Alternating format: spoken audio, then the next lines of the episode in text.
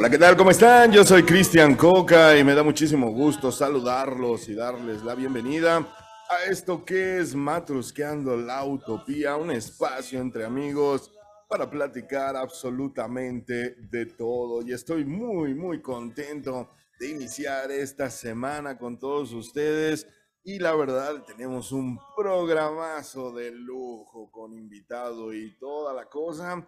Y eso que iniciamos, con lo que iniciamos este programa es The Pitch Mode, nada más y nada menos que Ghost Again, para iniciar este programazo de lunes, inicio de semana, 15 de mayo, Día del Maestro. Muchas felicidades a todos los maestros que nos estén escuchando. Ahorita vamos a felicitar a uno por uno, así que Voy a dar la bienvenida a mi grupo de colaboradores y amigos cómplices en esta maravillosa aventura. Primero que nada, voy a dar la bienvenida a nuestra terapeuta de cabecera. Ella es Erika Flores. ¿Cómo estás, mi querida Eri? Buenas noches. Mis queridos compañeros, Cristian Coca, pues estamos aquí iniciando esta semana de mayo y pues ahora sí que con muchas ganas y también con ganas de disfrutar y paladear esas cosas agradables que nos puede dar la vida, porque hoy tenemos un temazo para, para tomarte despacito y disfrutando. Oye, ya están los quesos, ya está el jamón serrano, ya está Por supuesto, las ya aquí tenemos todas las viandas, ¿no? y ya, nada para que hagamos todo, todo el ritual al dios Baco. Es correcto. Ya, ya, veremos quién es el embajador que nos mm. acompaña en esta, en esta ocasión.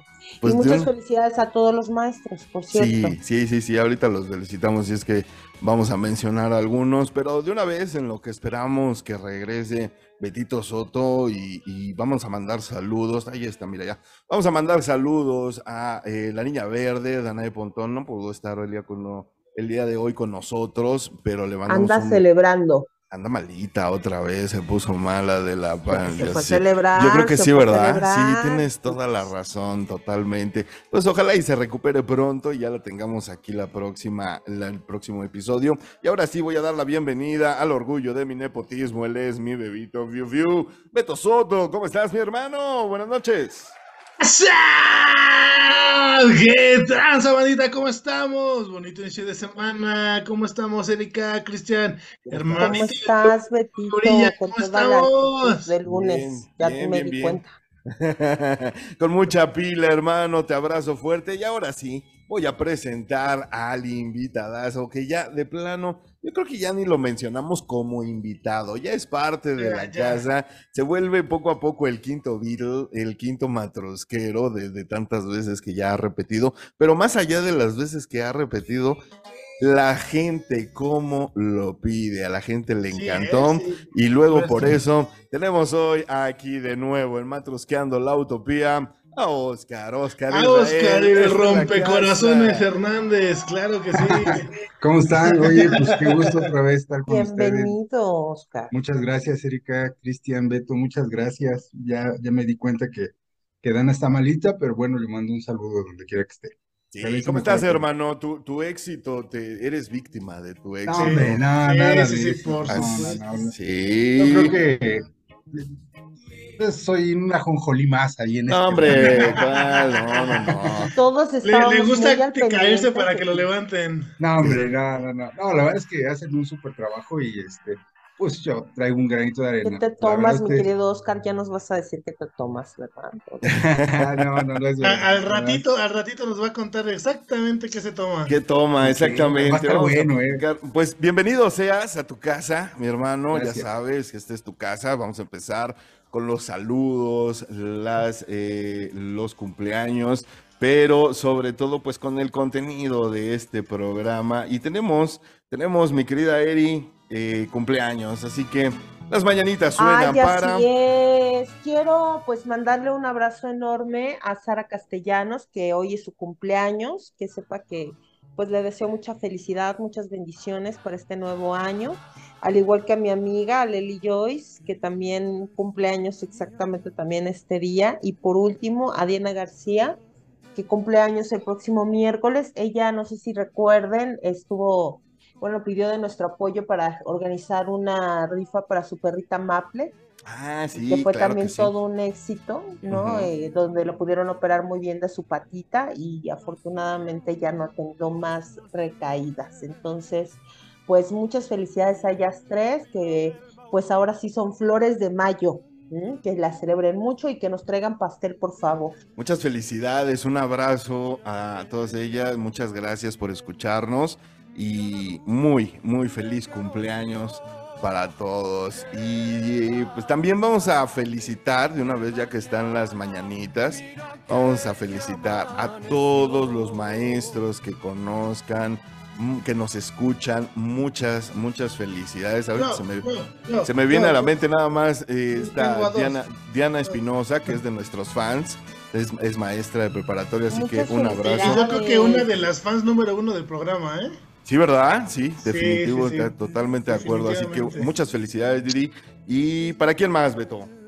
Para nada más y nada menos que para Wanda, no, no es cierto, para Per, un fuerte abrazote, te, adoro, esa es una muy buena labor en tu chamba, este, mis respetos, y para Jimena Soto, que también eh, su maestría le ha dado el título de maestra, entonces Claro, obvio.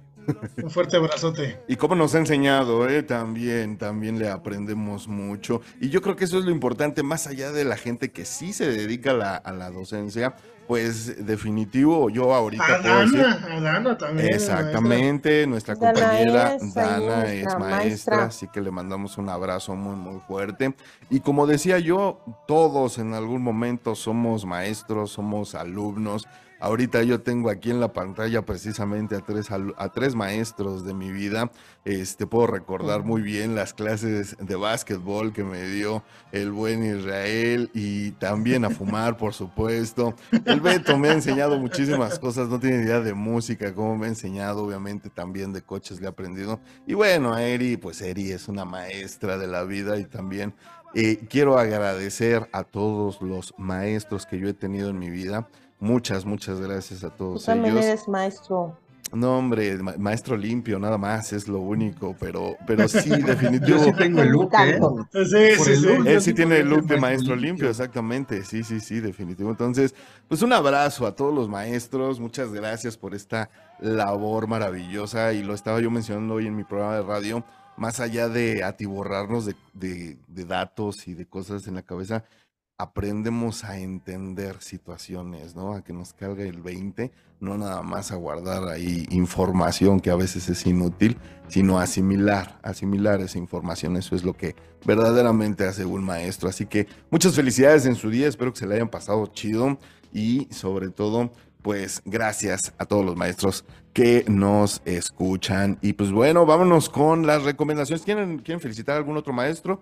Eh, Yo, Isra, yo- Eric. yo quisiera, este, ya no está, ya no está, por eso no lo menciono como una felicitación de cumpleaños, pero mi papá tiene algunos años que, que nos dejó, que me dejó, este, Mm. creo que faltó mucho tiempo para que estuviera conmigo enseñándome más cosas, realmente él fue un verdadero maestro para mí.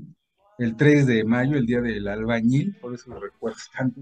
La semana Hubiese pasada. cumplido, sí, hubiese cumplido años, pero bueno, donde quiera que estés, viejo, te sigo amando y te sigo extrañando. Ay, Un abrazo, lindo. sí, sí, sí. un abrazo ánimo. al cielo. El tío Oscar, un, un tipazo, la verdad, uno de mis tíos también más Eh, queridos. eh, yo creo que de los tíos fue el que tiene el carácter más duro, ¿eh? Y, y esa Porque voz. de los cuatro, sí, sí, sí, Esa yo nunca voy a voz. olvidar cuando me regañó cuando Les digo que los. Hernández van todos Ah. para las radiodifusoras. Sí, pero. No, eh, tenía una vocesota mi tío que Sí, tenía un ¡Ah! Era el de la voz De respeto, sí, de sí, aguas, sí, porque cuando sí. se encabrona te das cuenta. No, puta, No. dímelo a mí, o sea, manchado, manchado, ¿eh? Pues, A, pues fíjate a todo- que a todos los primos nos trajo en joda, güey. uno, de los recuerdos, uno de los recuerdos primeros que yo tengo en mi vida, precisamente de mi tío Oscar, es en un año nuevo, a él le daba por recitar. Y me acuerdo que Ay, qué precisamente bonito. en la, en- exactamente antes de la cena ¿Ustedes de por qué Año no Nuevo, heredaron eso? Deberían de haber tenido esas habilidades. se aventaba. ¿te acuerdas? La palabra el brindis del bohemio. Eh. Ay, de, veras. Sí, no, Están y- muy desperdiciados, Hernández. A ver, Oscar, tú, tú, tú sí te debes de saber, hay una poesía. aunque No, sea claro. son. ¿Te la puedo Sí. decir? A No ver. es verdad, ángel de amor, que en esta apartada orilla. Ah, no, ya, ya. la luna brilla. Más clara, la luna brilla y se respira. Y se respira mucho mejor. Claro, Bueno, yo me la sé como que la otra que ustedes Es- también ya saben. El Don Juan, el Don momento. Tenorio. Vamos a dejarlo en. Don Juan Tenorio para no entrarnos Sí, sí, sí. en Honduras. Pero, pero Hoy sí. es el día en que nos escuchan niños. Hoy, así Sí, sí, sí. que nos tenemos que comportar. Hoy no te invitamos Decentemente. al Bures, no te Ajá. invitamos a. No. a nada sexual. Hoy no hablamos nada. Todos de- estamos vestidos y, y- Cosa que agradezco. Siempre no, estamos no, vestidos, querido. ¿Qué es lo que van a pensar?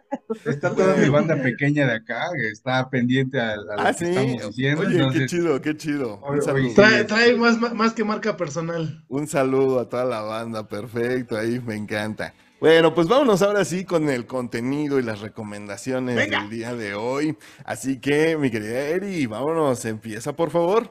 Bueno, nada más previamente le quiero dar las gracias también a Chema, que fue mi alumno desde mucho tiempo y que también no falta el año que siempre me felicita y que también escucha nuestro programa.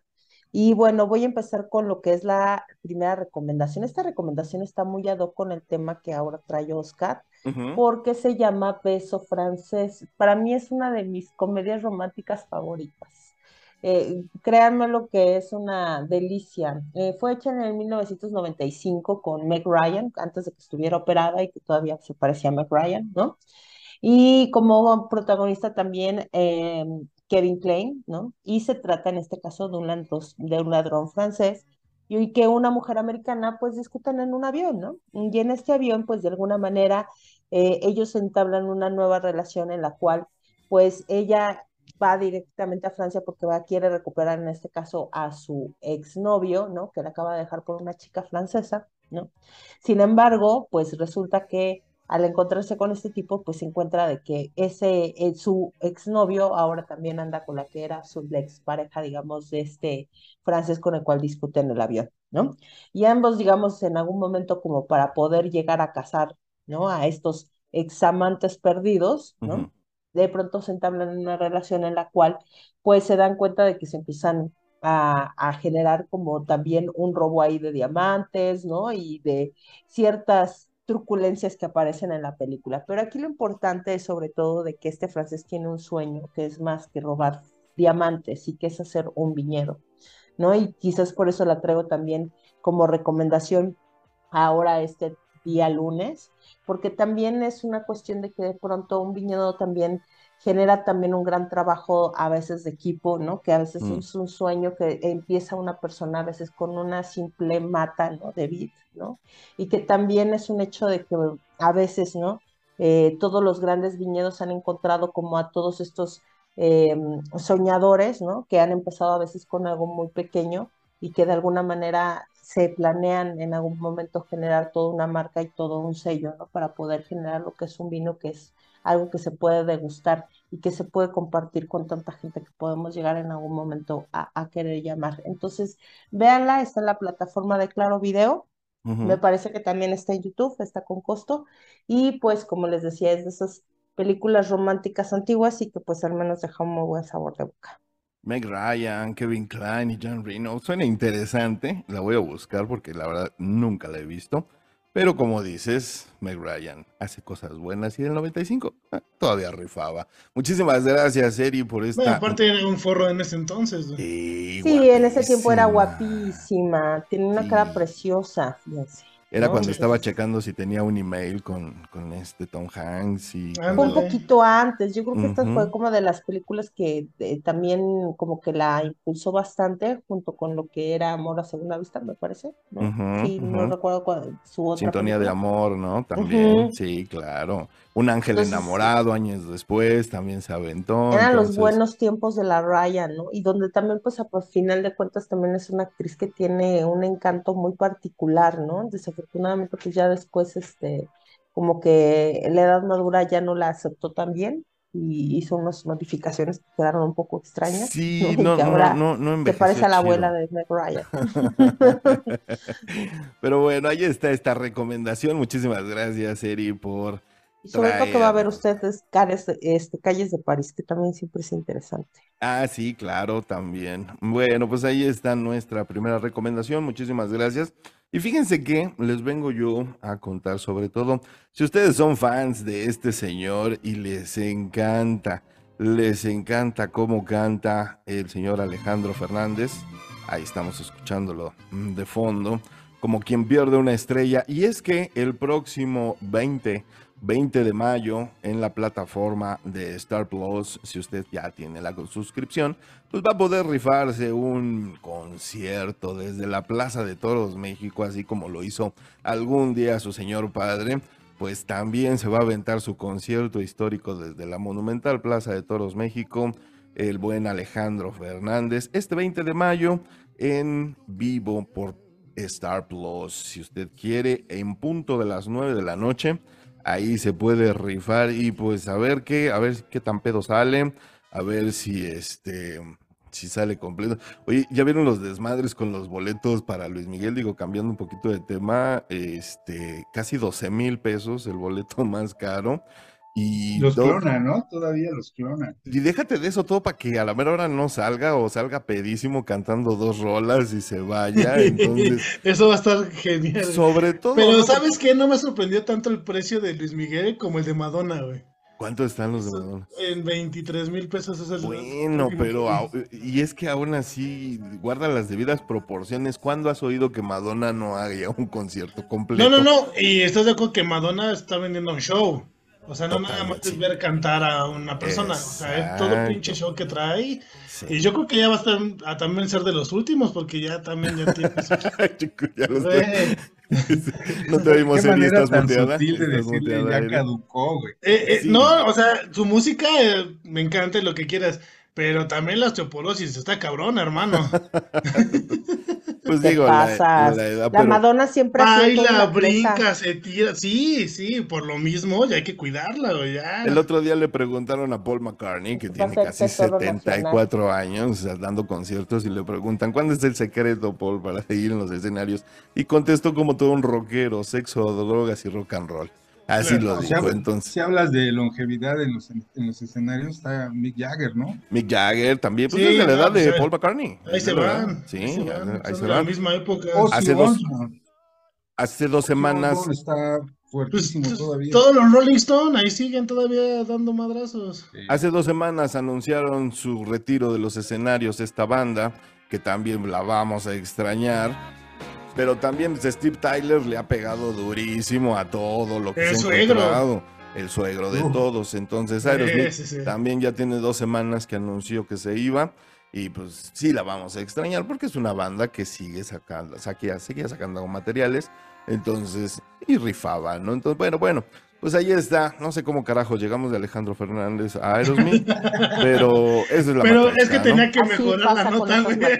Sí, pues estamos matrusqueando. Pero bueno, 20 de mayo a las 9 de la noche por Star Plus. Si ustedes si quieren aventar este concierto de Alejandro Fernández totalmente en vivo, en vivo.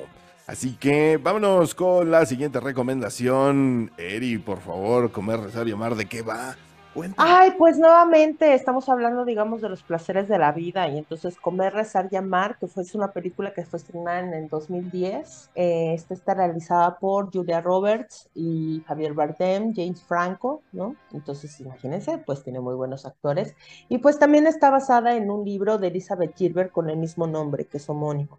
Y bueno, esta versa de una mujer que entra a una edad madura y que pues empieza a cuestionar sobre el sentido de la vida, ¿no? Ella, en cierto modo, digamos, cubre con el estándar de lo que todo el mundo clasifica como éxito. Es una escritora, aparte es famosa, es, casada, ¿no? El hombre con el que se casa supuestamente pues es un, amor de estos muy estables, ¿no? En, en el cual es fiel, etcétera. Sin embargo, pues a pesar de que logra lo que toda gente de pronto quiere alcanzar, que es este éxito profesional, éxito familiar, ¿no? Y éxito financiero, ella realmente se siente, en cierto modo, con falta de, como insu- en, en insuficiencia y con una falta de sentido.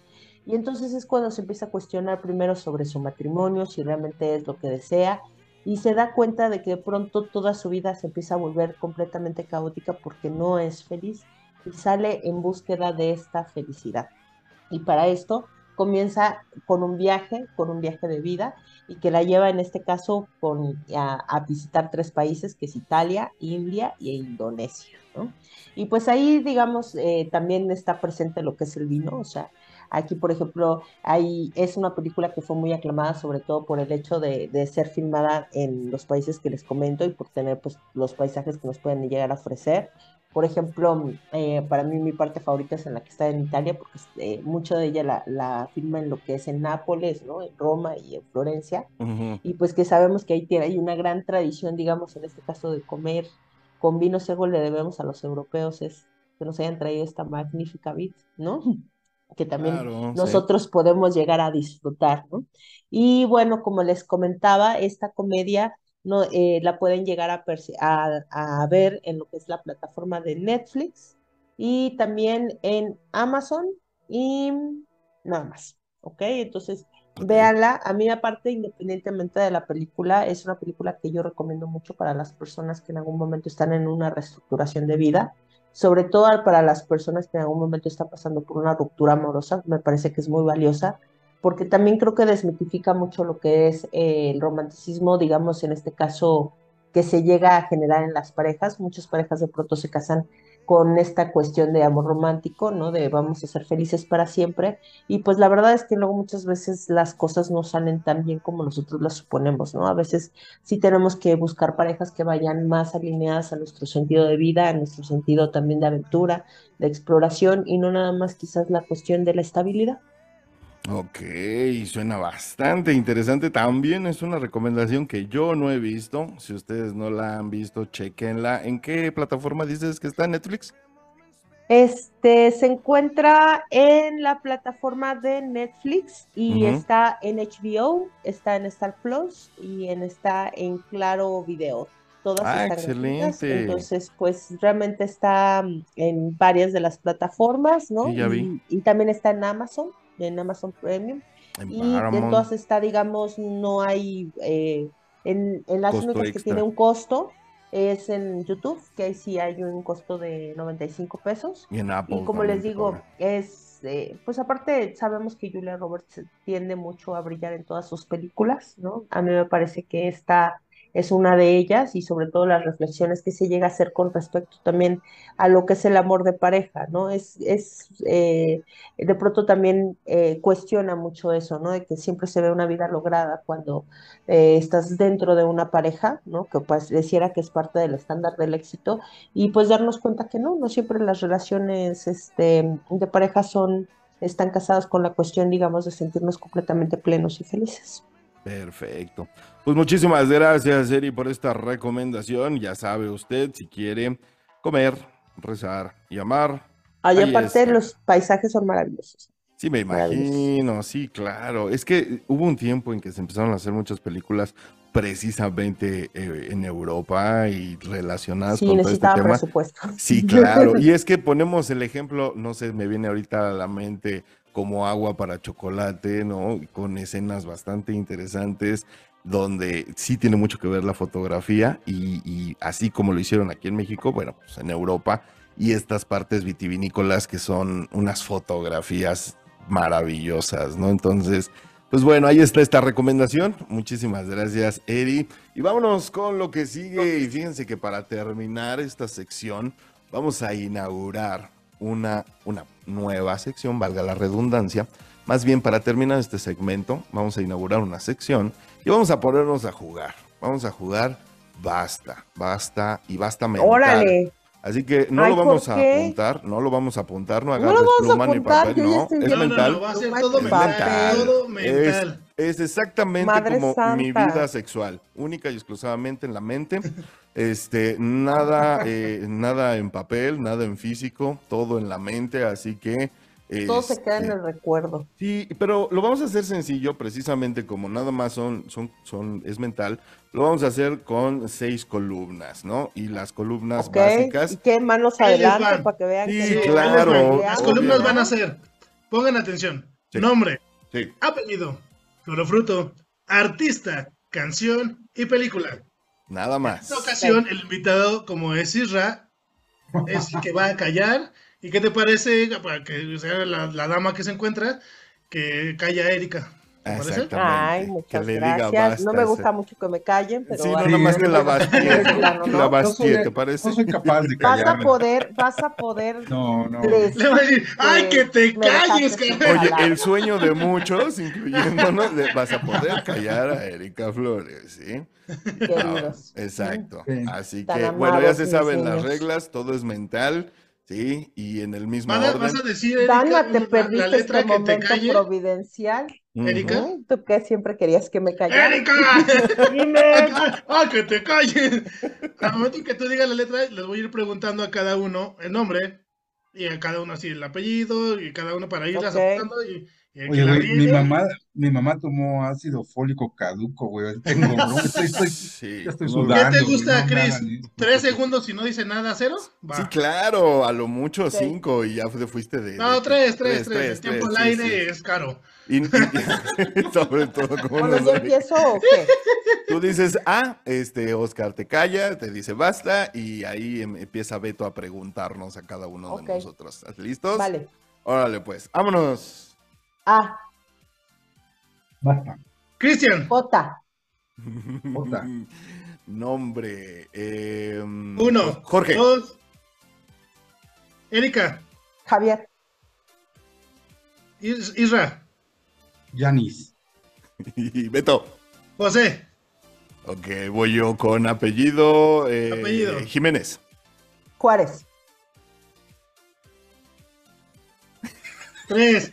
Dos. Flores. Cero. ¿Eso qué, güey? Flores. No. Ahí está, una mal, Beto. Ah. Otra mal, uno, dos, Dos, tres, tres, fuera. Tiempo para pensarlo. Todo lo Ya que sé, es que estoy apuntando y todo. todavía se atoró. Floro No, fruto. bueno. Floro fruto, Cristian. eh, Jamaica. jícama. Girasol. Tres. No, es con J. Girasol no. Girasoles ¿Qué- con G, güey. No, no mames. Girasol es con G, o sea, es con J. ¿Qué pasa? lástima, qué lástima que no han viajado. lo escriben así. Ya, dos malas, güey, Beto. Jazmín. Ya dijo. Yasmín, ok. Lleva Artista. Cristian. Eh, Juanes. José Eric. José, Cristian. Javier Solís. Eh, Vas, Beto. Jorge Falcón. No, qué fino. Es artista, güey. ¿Qué sigue? comediante, pues está bien. Canción, Canción. Cristian. Canción. ah, b- b- b- eh, Tres. Uno, dos, Uno. Vámonos. tres, fuera. Júrame de María Griver. Ok. Júrame Isra. que pase mucho tiempo. Tres, Tres. dos, Dos. Uno. vámonos. Beto. No Oye, y un buen. No, neta. Jamaica Reggae. Ok. Jamaica Reggae. ¿Qué falta? La de jamás de Rafael. Película Jamás. con J. Eh, mm, Tres. Jumanji. Dos. Uno. Me ganaste, cabrón. Este. Erika. Erika, Madre Erika. Santa, Jurassic Park. Jurassic Oh, Park. Ah, no manches. Isra. Isra. Pinocho. Ah. ¿Eso, ¿Eso qué, güey? No mames. Ah, no, es Pinocho. Eh, tres. Cuatro. Cinco. Vámonos, Vámonos. Beto. Ah. Ah, Tres. Uno, dos, uno, dos, ya, se tres. puntos afuera. para no revueltos. No, bueno, ya, ya son todas las categorías, ¿no? ¿Qué nos falta? Ya. He ganado, Listo. Reina del Basta. A la Espérate. Ah, sí, ella no se equivocó en ninguna. Yo sí, no me tú tuviste ninguna. todas. Es que ustedes no, no, no manejan idiomas. Pues sí, No, efectivamente. Oye, güey, que no lo crean, estoy sudando. Estás dando charolas. Mamá comió muchas nueces cuando Sí. Oye, tenía, tenía, tenía- aquí yo me conecté para relajarme, ahora no voy a poder pensar en pinches canciones con J, güey. Y pues bueno, así damos como concluida el primer lunes de juegos Sí. para estresar a Vamos a estar invitado. haciendo esta dinámica de, de, sobre todo de ponernos a pensar, que es cosa que, como bien dijo Israel, ya a esta hora no se nos da muy bien. Este, pero la idea es que ojalá y ustedes estén jugando con nosotros mientras nos escuchan y vamos a, a mantener esta, esta sección del basta eh, no solamente los lunes, también la vamos a meter de vez en cuando un jueves para hacerlo también interesante y con algo cachondón y algo divertido. ¿no? Algunas posturas o algún. Sí, algo que se nos algo, algo. ocurra, algo, un basta cachondón, a ver qué pasa, ¿no? Pero mientras todo esto sucede, bueno, pues si se les ocurren más secciones para este juego de basta, otras cosas, que eh, un elemento atómico, una, algo que nos haga divertido el asunto, aparte de flor o fruto. y Elemento nombres. atómico, mejor elemento químico. El además. elemento químico, perdón, sí quise, eso fue lo que quise De la tabla periódica. Anda, la tabla, tabla periódica. Ve, ahí está mi, mi pendejez de que no voy a pasar yo de... de- No de- fuiste al Conalep. no, no fui al Conalep como tú, entonces ese es el problema. Pero eh, vamos a estar jugando basta con todos ustedes. Esta es nuestra nueva sección y pues ojalá, ojalá y se diviertan porque lo vamos a hacer muy seguido, si es que nos acordamos, porque luego ya también ven que ya a nuestra edad ya se nos va la onda y las drogas no acarician. Y pues bueno, ahí hasta aquí. Pues bueno, ahí les va el resultado. Erika se va a la cabeza con seis puntos. Le sigue Gracias, Cristian gracias, con cinco amado pueblo. Luego su servilleta con cuatro puntos. Y nuestro invitadazo se va nada más y nada menos con dos puntotes. ¡Bravo! Dos puntos. Bueno, se pudo haber que- ido con cero, querido. Debe ser de cuenta que esto no existió. No pasó. nunca pasó. Un error en la ¿Sabes- matriz. ¿Sabes qué te encargo, Beto? Ahí en cuanto puedas, eh, hazte una, una listita porque vamos a llevar un score de esto y con todos los invitados los vamos a hacer jugar, así que vete haciendo Sí, una sí, lista. ya lo tengo aquí. Luego hacemos tengo retos. Exactamente, entonces pues ya saben, si quieren jugar con nosotros, basta. Mientras tener- lo estábamos haciendo, iba apuntándole las respuestas de cada uno. Aquí tengo todo el cuadro hecho.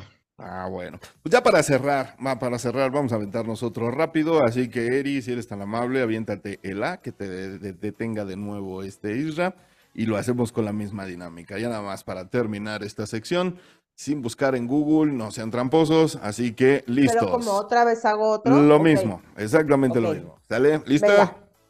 Lista. A. Basta. P. Újule. P de papá. Va. Sí, P de papá. Entonces, Cristian. Pedro. Pamela. Israel. 3, 2, 1. Pepe. Gracias. Estás bien, güey. Ah, ah, ah, sí, bueno, perro. Reto. ¿Te la damos por buena producción? ¿o? No, obvio no, güey. ¿Cómo que? Okay. ¿Por qué no, güey? Eh, te bautizo con el nombre de Pepe. ¿En dónde, güey? Oye, a ver, güey, ¿en dónde? No, a los jefes. O sea, Pánfilo. No tiene nombre, güey. Pánfilo, otro, güey. Te bautizo ¿Qué, con el nombre de Pánfilo, seguramente. A huevo, todavía existen. Apellido bueno. Cristian. Eh, Pérez. Pantoja. ¿Cuánto? Isra. Pino. Conozco un güey. Sí, no, sí, sí, güey. Sí, Sí, sí, sí, sí. Beto. Pedraza. Ok. Puro fruto Cristian. mi amigo imaginario. Eh, no, ay. Tres, dos, uno. Pepino. Lástima. Eri. papaya. Isra. Pitaya. Ah, ok. Beto. Ah, Mam- Mamucles. Tres, No, dos, nada. ya vámonos, cero. Uno, ya, cero. sigue. artista Cristian. Eh, Pedro Pascal. Eri. Eri. Pepillo Origel. Ay, no, qué finura. Isra. Eh, Peter Murphy. Ah, ¿quién, quién es, güey? Es el de Bauhaus, güey. Claro. Ok. Claro que él se bajaba, es vocalista de Bauhaus. Pancho Barraza. Claro. Oye, güey, no, no todo es el chuntata. Con la Ok, canción. ok. Cristian. ¿Qué sigue? Canción Cristian. Ah, canción. um, Painting Tres. Black. Painting Black. Painting Black. Eri. Am, Tres, parchís, Mamuco. parchís, uno. parchís. Parchís no es una canción. Es una canción, es una canción No, que se llama Parchís. No. Claro que sí. No. Quedó en duda, ahorita le ponemos. Va, ahorita lo checamos. Mijares, te amo para amarnos más. Para amarnos más. Ah, güey. De Mijares, ¿no? Beto. Este, para no verte más de la mosca. Ah, ok, No, sí, sí, sí. Película. No existe. Película. ah, Pinocho. Ah, güey, no, me robaste. Oh, Erika. Pinocho de Disney. Ay.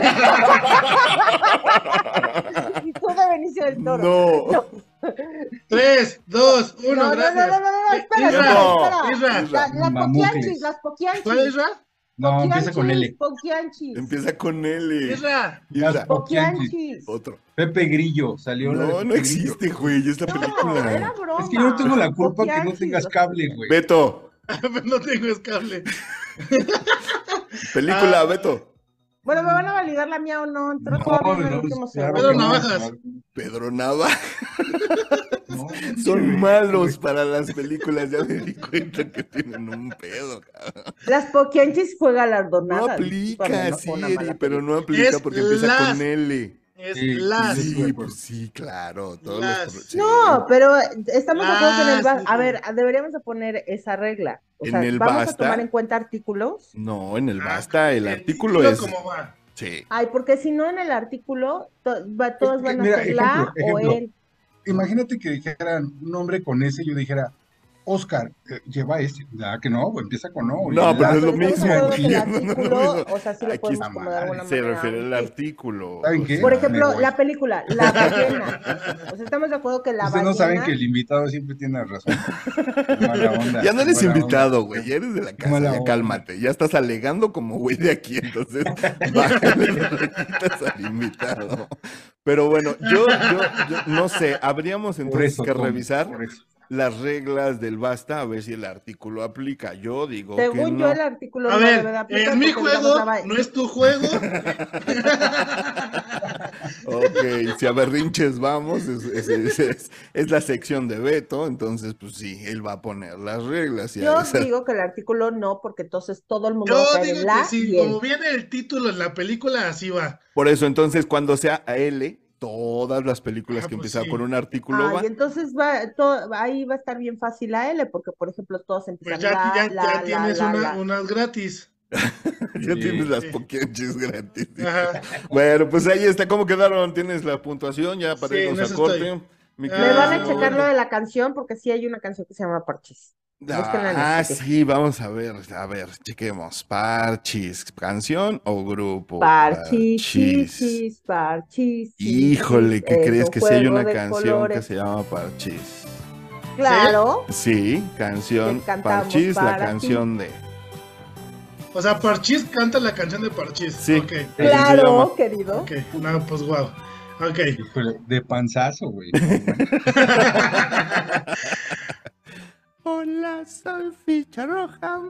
Y yo soy la. Ok, en esta ocasión, Cristian se va con 5 puntos, Erika se va con 5 puntos, Isra se va con 5 puntos y su servilleta se va con 4 puntos. Yo nada más voy a decir que quiero al interventor de gobernación porque sigo que el artículo definitivamente no se debe de tomar en cuenta. Ok, Por favor, opinen ustedes. Sí, opinen, claro. auditorio. No, a un corte. mal, es mi chiste. Yo tengo que ir a un corte, regresamos con un temazo y Oscar Israel está en la casa, así que no se vayan, somos Matusqueando la Utopía, volvemos.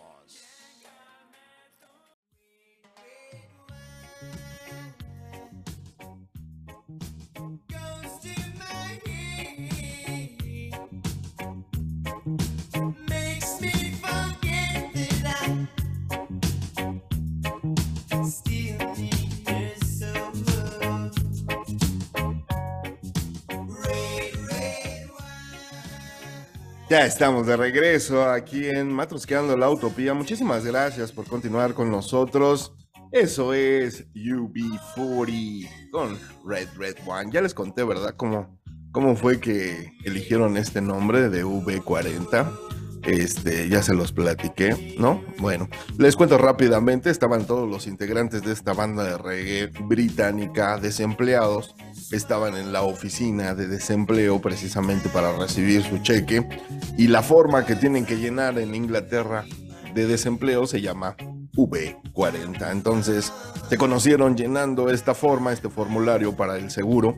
Y pues de ahí les vino la idea de juntarse. Coincidió que todos sabían tocar y formaron esta bandita británica de reggae bastante buena, sí, se aventaron unas muy buenas rolas por allá de los 80s finales, principios de los 90s y ahí está esta rola con la cual iniciamos nuestra segunda parte de Matrusqueando la Utopía. Muchísimas gracias por continuar con nosotros y pues bueno, precisamente ya saben que tenemos a Oscar Israel en la casa, aquí en Matrusqueando con nosotros. Y, Y sin. In the house, exactamente. Y pues bueno, vamos a platicar porque están sus aplausos para el cabeza de rodilla. Porque este, sí. Hemos, hemos platicado de muchos vicios, ¿no? Desde el sexo hasta el cigarro, la pornografía.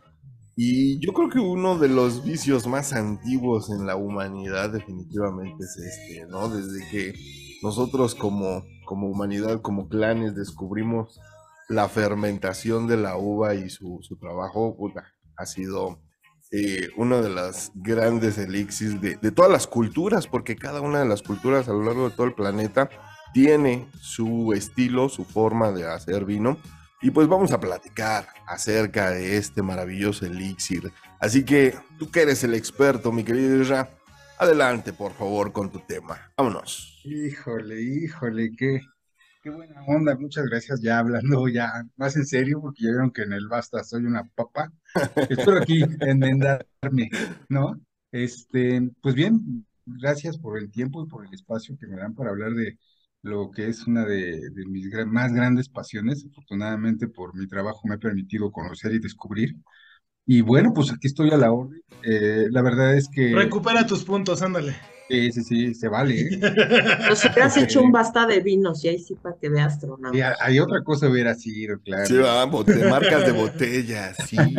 No, pues marcas de vinos, ¿no? sí, sí, por claro. eso. Sí, marcas de vino. Este, Porque pues bien, botella. yo, yo les propongo algo, porque en sí toda la noche no nos podría alcanzar para hablar ni siquiera del 1% de lo que es el vino, pero les propongo que ha- hagamos como un, un Que panorama vayamos a un general, viñedo, va. hagamos un panorama general Claro. y profundicemos un poquito en lo que es el vino. ¿Qué les parece? Va. Va. Me parece muy bien. Si tienen alguna duda, la sé con todo gusto, al, fin, es al final de mi presentación, gracias. No, es Bueno, yo sí tengo una duda, Oscar, Dígame, como que dígame en este caso mi duda sería como de dónde es originario, porque ya ves de que hay como que mucha gente que de pronto se debate. Pues deja que empiece.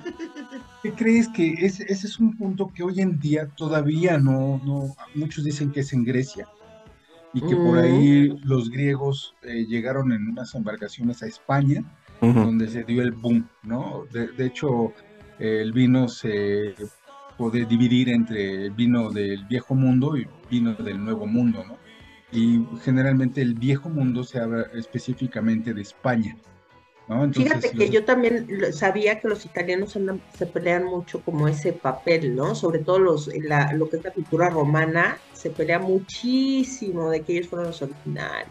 Y la verdad es que eso es un tema que yo he estado en, en- en mesa de debates de ese punto en específico, ¿no? Obviamente terminamos pedísimos, pero este, Nadie termina de, todos juegan de, así, de donde, de donde sea, ¿no? Todos Pero, jugando el stop, ¿no? De yo soy. Italia. pero sí, la verdad es que España es trascendental en lo que es el vino. Este, y bueno, pues si tienen más dudas de, de- de que tengan sobre, sobre la marcha, pues, bueno, todo Va. gusto sí la sé, si no, porque cada vez me doy cuenta que sé muy poquito en, en el tema de vino. La verdad es como la guitarra, ¿no? O sea, alguna vez platiqué con un, un amigo que toca la guitarra de manera magistral, pero me dice, güey, es que no le he encontrado el fin a la guitarra, cada vez aprendo más, me Claro, más, obvio. descubro más. Y, y lo mismo me pasa, eh, tengo esta analogía con, con la guitarra, pero lo mismo me pasa con el vino. Pero bueno, vamos a comenzar. Va. Eh, existen muchos eh, mitos, existen muchas ideas que se tienen, desgraciadamente no todas son correctas. Eh, vamos a comenzar con la parte más, más básica, ¿qué es el vino? El vino no es más que la fermentación de la uva. ¿no? Ok. Eh, eh, eso es el vino. ¿Qué hace diferente un vino de otro? Aquí quiero hacer así como, como un paréntesis porque eh, el vino no, el vino a diferencia de todos los demás productos con contenido alcohólico, el vino es el único producto que podríamos decir que es un producto vivo. ¿Qué quiere decir que es un producto vivo? Que tiene unas, unas bacterias, mientras está cerrado, tiene unas bacterias, me, me refiero a la botella cuando está cerrada, tiene unas bacterias que, que están vivas, ¿no? Y eso hace que en nuestro organismo existan algunos procesos saludables a causa del vino. El vino te puede ayudar desde la digestión, desde el sistema nervioso, este, te pone más este, creativo, ¿no? Tiene casi todos los que tienen pro- pro- eh, contenido alcohólico.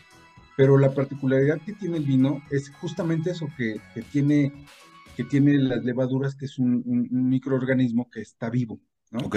¿Cuándo, cuándo empieza a, a demeritar? Cuando una botella es abierta y no se consume, empieza el tema de la oxigenación, la oxidación y mueren esas bacterias. Eh, al momento de morir las bacterias no quiere decir que el vino ya no sirve.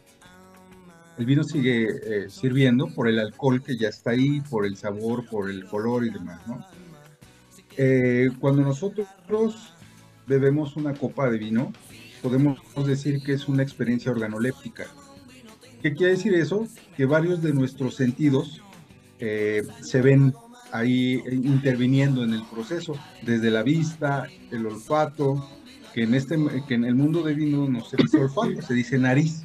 No se dice, se- eh, nosotros podemos hablar cuando hablemos de, de- cuando percibimos las notas, que más adelantito vamos a llegar ahí, Ujú. es en nariz, en boca, no es en gusto, sino en boca. Son Ujú. la terminología, ¿no? Yo quiero hacer esto sumamente amigable porque a veces ni yo entiendo a, a aquellos sommeliers que vienen de otros países y que nos dan, ay, digo, puta, estoy en pañales, ¿no? Pero Y obviamente, como todo, tienen sus términos, ¿no? Y que a veces para los que no sabemos, está cabrón la es terminología. correcto, es correcto, por Sí. eso lo vamos No, a hacer. y, esto. y me imagino que por regiones cambian algunas terminologías.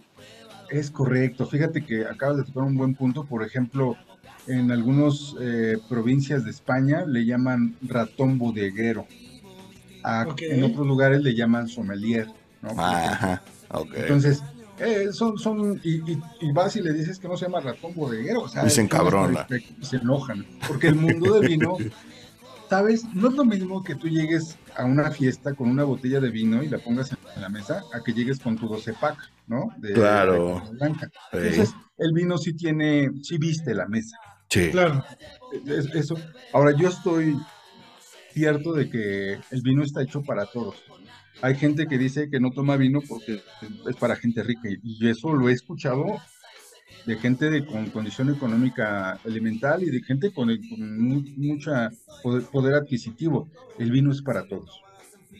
Este, ustedes, si va saliendo algún comentario, con todo gusto eh, lo platicamos, ¿no? Ok. El vino, hay tres tipos de vino. La división principal son tres tipos de vino. ¿Saben cuál es? ¿Les suena algo? No. Y no será el, pero, pero que por sabores o por colores, porque yo sabía que hay como esa clasificación, ¿no? O Ok, sea, mira, lo, lo- lo que voy a hacer es así como hacerlos participar para que no sea un como el, como, como el, o sea, si es por sabores es el Sauvignon, ¿no? Según yo, el. Ok, ahí va, ahí va, ahí va. Venga. Te voy a el explicar. Hay tres el- tipos de vinos y la diferencia es elemental porque es el color. blanco Ujú. Ah, sí, el blanco, rojo y y rosado. tinto. Blanco, tinto y rosado. Hace tiempo salió por ahí un vino que le llamaban vino verde. Y sí, Mm, efectivamente, sí. miren, aquí les voy a enseñar algo así. Este tiene una tonalidad, Ajá. una tonalidad, perdón, pues, bastante tirándole al, al verde. verdoso de la, made- de la verdoso. manzana, ¿no? oliva, ¿no? Exactamente, exactamente, negro. ¿El qué? ¿El qué? A un verde como, como manzana, tirándole Mm. a la- al perón, por ejemplo, ¿no? Entonces, este, por ahí la- la- el Consejo Regulatorio dijo, no, o sea, aquí solamente, y hay subdivisiones. Ok. Por ejemplo, ha- hay tinto, hay tinto espumoso, hay tinto efervescente, lo mismo que el rosado y el blanco, ¿vale? Por ejemplo, por ejemplo, eh, eh, por el Riunit, que es un vino súper comercial, eh, que es un vino para mí, lo digo para así tal cual como lo estoy pensando y sintiendo, es un vino que, que yo le llamaría que es como una llave, donde la gente comienza con un vino de ese tipo para adentrarse al mundo de los vinos. Ok. ¿Por qué? Porque si yo les digo, a lo mejor ustedes no, pero habrá muchos que, que nos van a escuchar y que, o que nos están escuchando, y, y si les digo, oye, ok, vamos a sentarnos a comer, órale, yo te invito a mi casa, tú trae la bebida, ¿qué creen que es lo que va a traer de- de tomar? Lo, lo- así por, por generalidad, ¿qué creen que Una Coca-Cola. Exacto, Beto. Es la Coca-Cola. ¿Por qué? Porque el mexicano Se va, lleva con toda la comida, ¿no? sí y nos gusta lo frío, nos Lo gusta, fresco. eh, lo fresco, lo dulce, y nos gusta esa, ese gas, ¿no? Yo le tomo la coca hasta que me chillan los ojos y digo, "Ah", como que volvían a hacer, ¿no? Después del trago. Aunque las Entonces- piedras te reboten, ajá. Sí, claro. Y luego, cuando llegan, por ejemplo, con el Reunit, es un vino que se toma frío. Ojo, no con hielos, se Ujú. toma frío. Ay, no, qué pecado. ¿Qué crees? A, a eso voy, Erika, porque voy a romper, voy a tratar de romper mitos y- e ideas. Pero Ok. ahí te va. Se toma frío, no con hielos. Punto número dos, es dulce. ¿Vale? ujú. Punto número tres. Si alguna vez han tenido una botella, que seguramente sí, una botella de reunión en sus manos, ¿cómo se abre?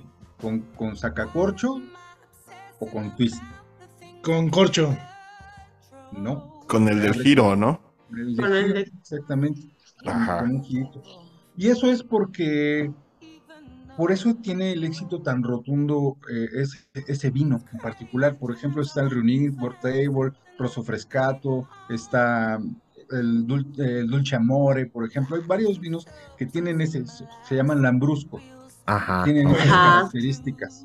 Mm. Entonces, Incluso ya hizo su, su marca, ¿no? También, bueno, sí, como tú dices, también hasta Bodega Horrera, perdón. sí, sí, sí, sí, sí, es correcto. Entonces, esa es como la llavecita. A mi gusto muy particular, muy personal, esos vinos a mí ya desde hace mucho tiempo me dejaron de gustar. Y voy, voy a ir poco a poco. Si ven que me desvío, me ayudan porque ya llevo... Sí, no, no Oye, te pero preocupes, por vamos bien. ejemplo, este que tú dices que es el Runit es un vino espumoso, ¿no? O sea, por lo No, regular yo siempre, yo lo he No probado como, sobre todo en la parte del lambrusco que sí sabe espumoso. Ok, te voy a explicar particularmente del Runit. El Runit es un vino italiano que está, es un, hay tintos, hay rosados y hay blancos. Entonces, Pero ¿sí será Runit o no será Runit?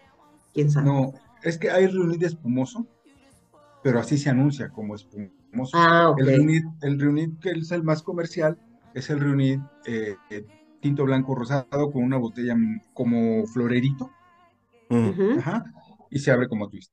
Bueno, ese vino en particular está hecho a base de uvas y frutos rojos que están cosechados antes de su maduración total, para que Mm. tengan una acidulcez, Acidez, ajá, ajá. ajá, acidulcez natural, para no tratarle de meter algunos otros compuestos que lo hagan así.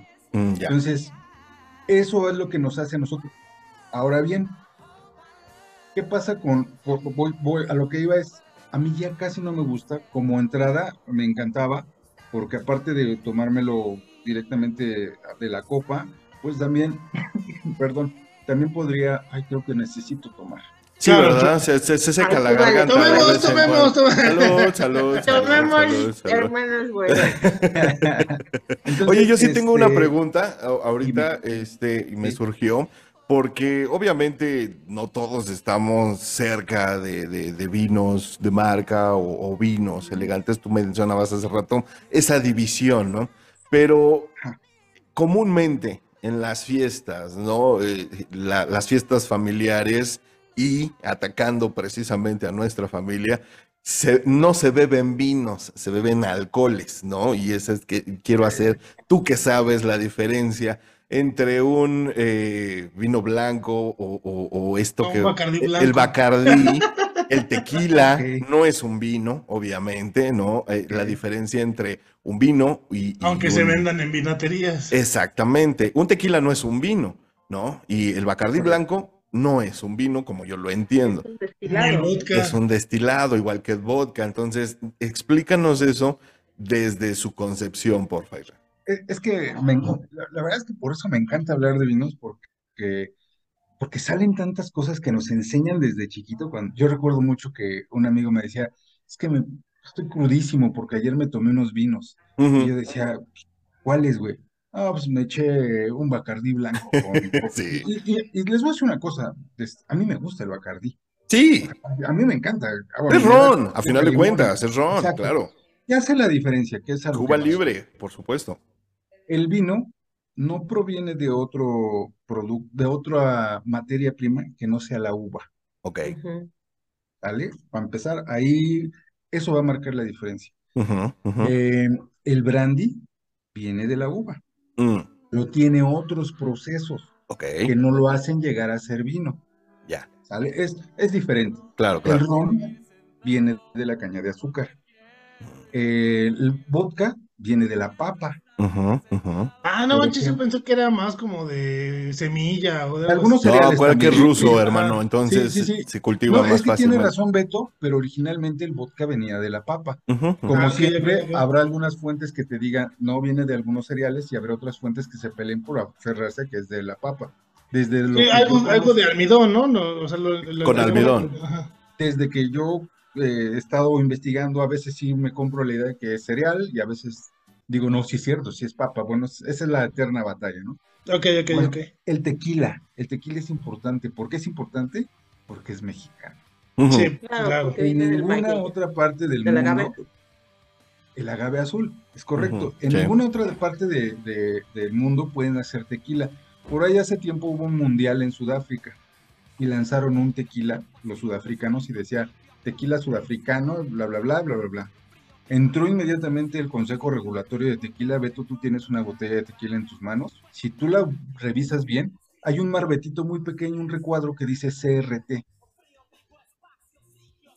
Creo que tenía que haberlo visto antes de empezar a tomarlo. Creo que está en la Ya parte está frontal. fallando ¿Es, la es lo que se llama denominación de origen, hermano? ¿Es, es de lo que No. te digo? ¿No? El CRT es el Consejo Regulatorio del Tequila. Ok. La denominación de origen es un proceso, Quiero trabajar ahí. es, es otro proceso que tiene ¿El de Hacienda? No. No, ese es un marbete y que es Ese importante. es SH. Ahí está, un poquito, si lo alejas un poquito, dice NOM 1122 y después dice CRT. CRT. Ajá. Todos los Este. productos para que puedan ser tequila deben Ajá. decir CRT, todos. Ok. Si tú agarras un relicario, si tú agarras un capricho, si tú agarras un este, Tonayán, por ejemplo, este, tú los puedes buscar y se, y se anuncian como elixir de agave, destilado de agave, pero A ver, otra vez, otra vez. ¿El CRT qué es? Consejo Regulatorio del Tequila. Ah, ok, ok, ok. Ese es el organismo máximo que Es puede como la certificación para decir que este es tequila y que es tequila con La las certificación certificaciones. La certificación te lo dice la norma. Ahí dice también adelante, NOM. más bien atrás dice NOM. NOM. 11. No, ajá, 1122. Ok, entonces al punto que iba era justamente, ese. si tú revisas, por ejemplo, un destilado de agave que se llama Mis Caprichos, la verdad es que está rico. A mí me gusta, pero no es tequila. ¿Vale? Ah, caray. Es más Ah. suavecito, ¿no? O sea, incluso, por ejemplo, también la cuestión de los alcoholes, o sea, de los grados de alcohol es diferente. O sea, eh, ahí entraría lo que es el licor de agave. Exactamente. Cuando no tienen la norma Mm, y cuando no tienen el, el marbetito que dice CRT, nunca va a ser tequila. Eh, eh, o sea, el Consejo Regulatorio dice, perdón, o sea, sí te damos chance que estés en el, el mismo pasillo de vinos Que lo Roma, vayas a comercializar. pero no eres tequila. Y, te- y si tú te apuntas el nombre de tequila, inmediatamente existe una O sea, que hay tequilas guanabis, no originales. Es lo mismo que pasó hace algunos años con el champán, ¿no? Como la denominación de origen, que ningún vino espumoso que no se hiciera en la región de champán, en-. Francia, pues obviamente no era champán, se le tenía que llamar vino espumoso, ¿no? Mira, a ver, tomando el tema de, de, de- de Erika que, comien- que comenta que hay tequilas guanabí, no, todos los tequilas son tequilas y todos los que no son tequilas son destilados, elixir, Ah. Pero, pero el tequila nunca va a poder dejar de ser tequila y otro producto que no cumpla los... ¿Cuáles son las No especificaciones? puede ser, a- no puede aspirar a ser tequila, se queda No. ahí. ¿Y por qué? ¿Saben por qué? No. No, Ok, les voy a Porque decir. no está hecho en México. Puede ser. porque es sudafricano. Porque Puede no es. ser. Ajá. Y les voy a decir la principal, es que para que sea tequila, debe de ser del agave azul, como lo comentaba Erika hace un momento. Mm, El nombre se pega más hacia el norte del país. Mm, No, hacia el Bajío. En las, no las regiones fuertes son de- del Bajío, ¿no? De Guadalajara, o sea. Para hacer eh, tequila debe ser con tequilana Weber, que es el, el agave azul. Ajá. Y aunque es, aunque solamente puede ser mexicano, puede ser Tamaulipas, puede ser eh, Guanajuato. Sí, Guanajuato Aquellos que hayan visto, por ejemplo, el tequila Corralejo es de Guanajuato. Y todos los municipios De Pénjamo. De, de- sí, exacto. Y todos los municipios Jalisco. de, de Jalisco. Todos. Ahí sí, Jalisco es. Todos, Jalisco es Sí, una claro. región de pura Y por ahí se, me se me están yendo dos, dos lugares, dos estados más. Pero bueno, por eso es que no puede, tiene la denomi- denominación de origen, que es un, es un proceso de burocracia donde se pelearon derechos y demás, que nada tiene que ver. Ok, Ok. eso en cuanto al tequila. O Eso sea, es que en cuanto estamos tequila. abriendo un poquito del vino. Y me imagino que pasa lo mismo con vodkas, con whiskies. No. El, el whisky eh, puede ser, no tiene denominación de origen, ni el vodka, ni el ron, por Mm. ejemplo, ¿no? Ok. Este, ¿qué sí tiene denominación de origen? Pues champán, ya lo El había champán. comentado. Ajá. Es más, te podría decir que todos los champán pueden ser vinos, pero no todos los vinos pueden ser champán. Ajá, ajá. Solamente espumoso. los que son hechos ahí en Champagne, en Francia. ¿Correcto? Es Ah, ok, correcto. ok, ok, ok. Y es lo que Entonces- buscaban un poco con los tequilas, que nada más los que se hicieran en tequila, ¿no? Se llamaran así. Es correcto, de ahí nace, justamente eh, de ahí nace. Entonces, este, por ahí, es que la verdad es que el tequila tiene, eh, yo, yo sé que a todos los amigos que nos escuchan les va a interesar, y a lo mejor en otra hablamos de puros tequilas, pero regresemos Sí, al por vino. favor, hablemos de tequila. Bueno, Regresamos al vino. Yo tengo una duda rápidamente. Por ejemplo, sabemos de que México es uno de los grandes productores de vino, ¿no? También. Y pues hay regiones, digamos, vinícolas, ¿no? La, una de las más famosas es Baja California. Sé que en el Bajío también está por la parte de Querétaro.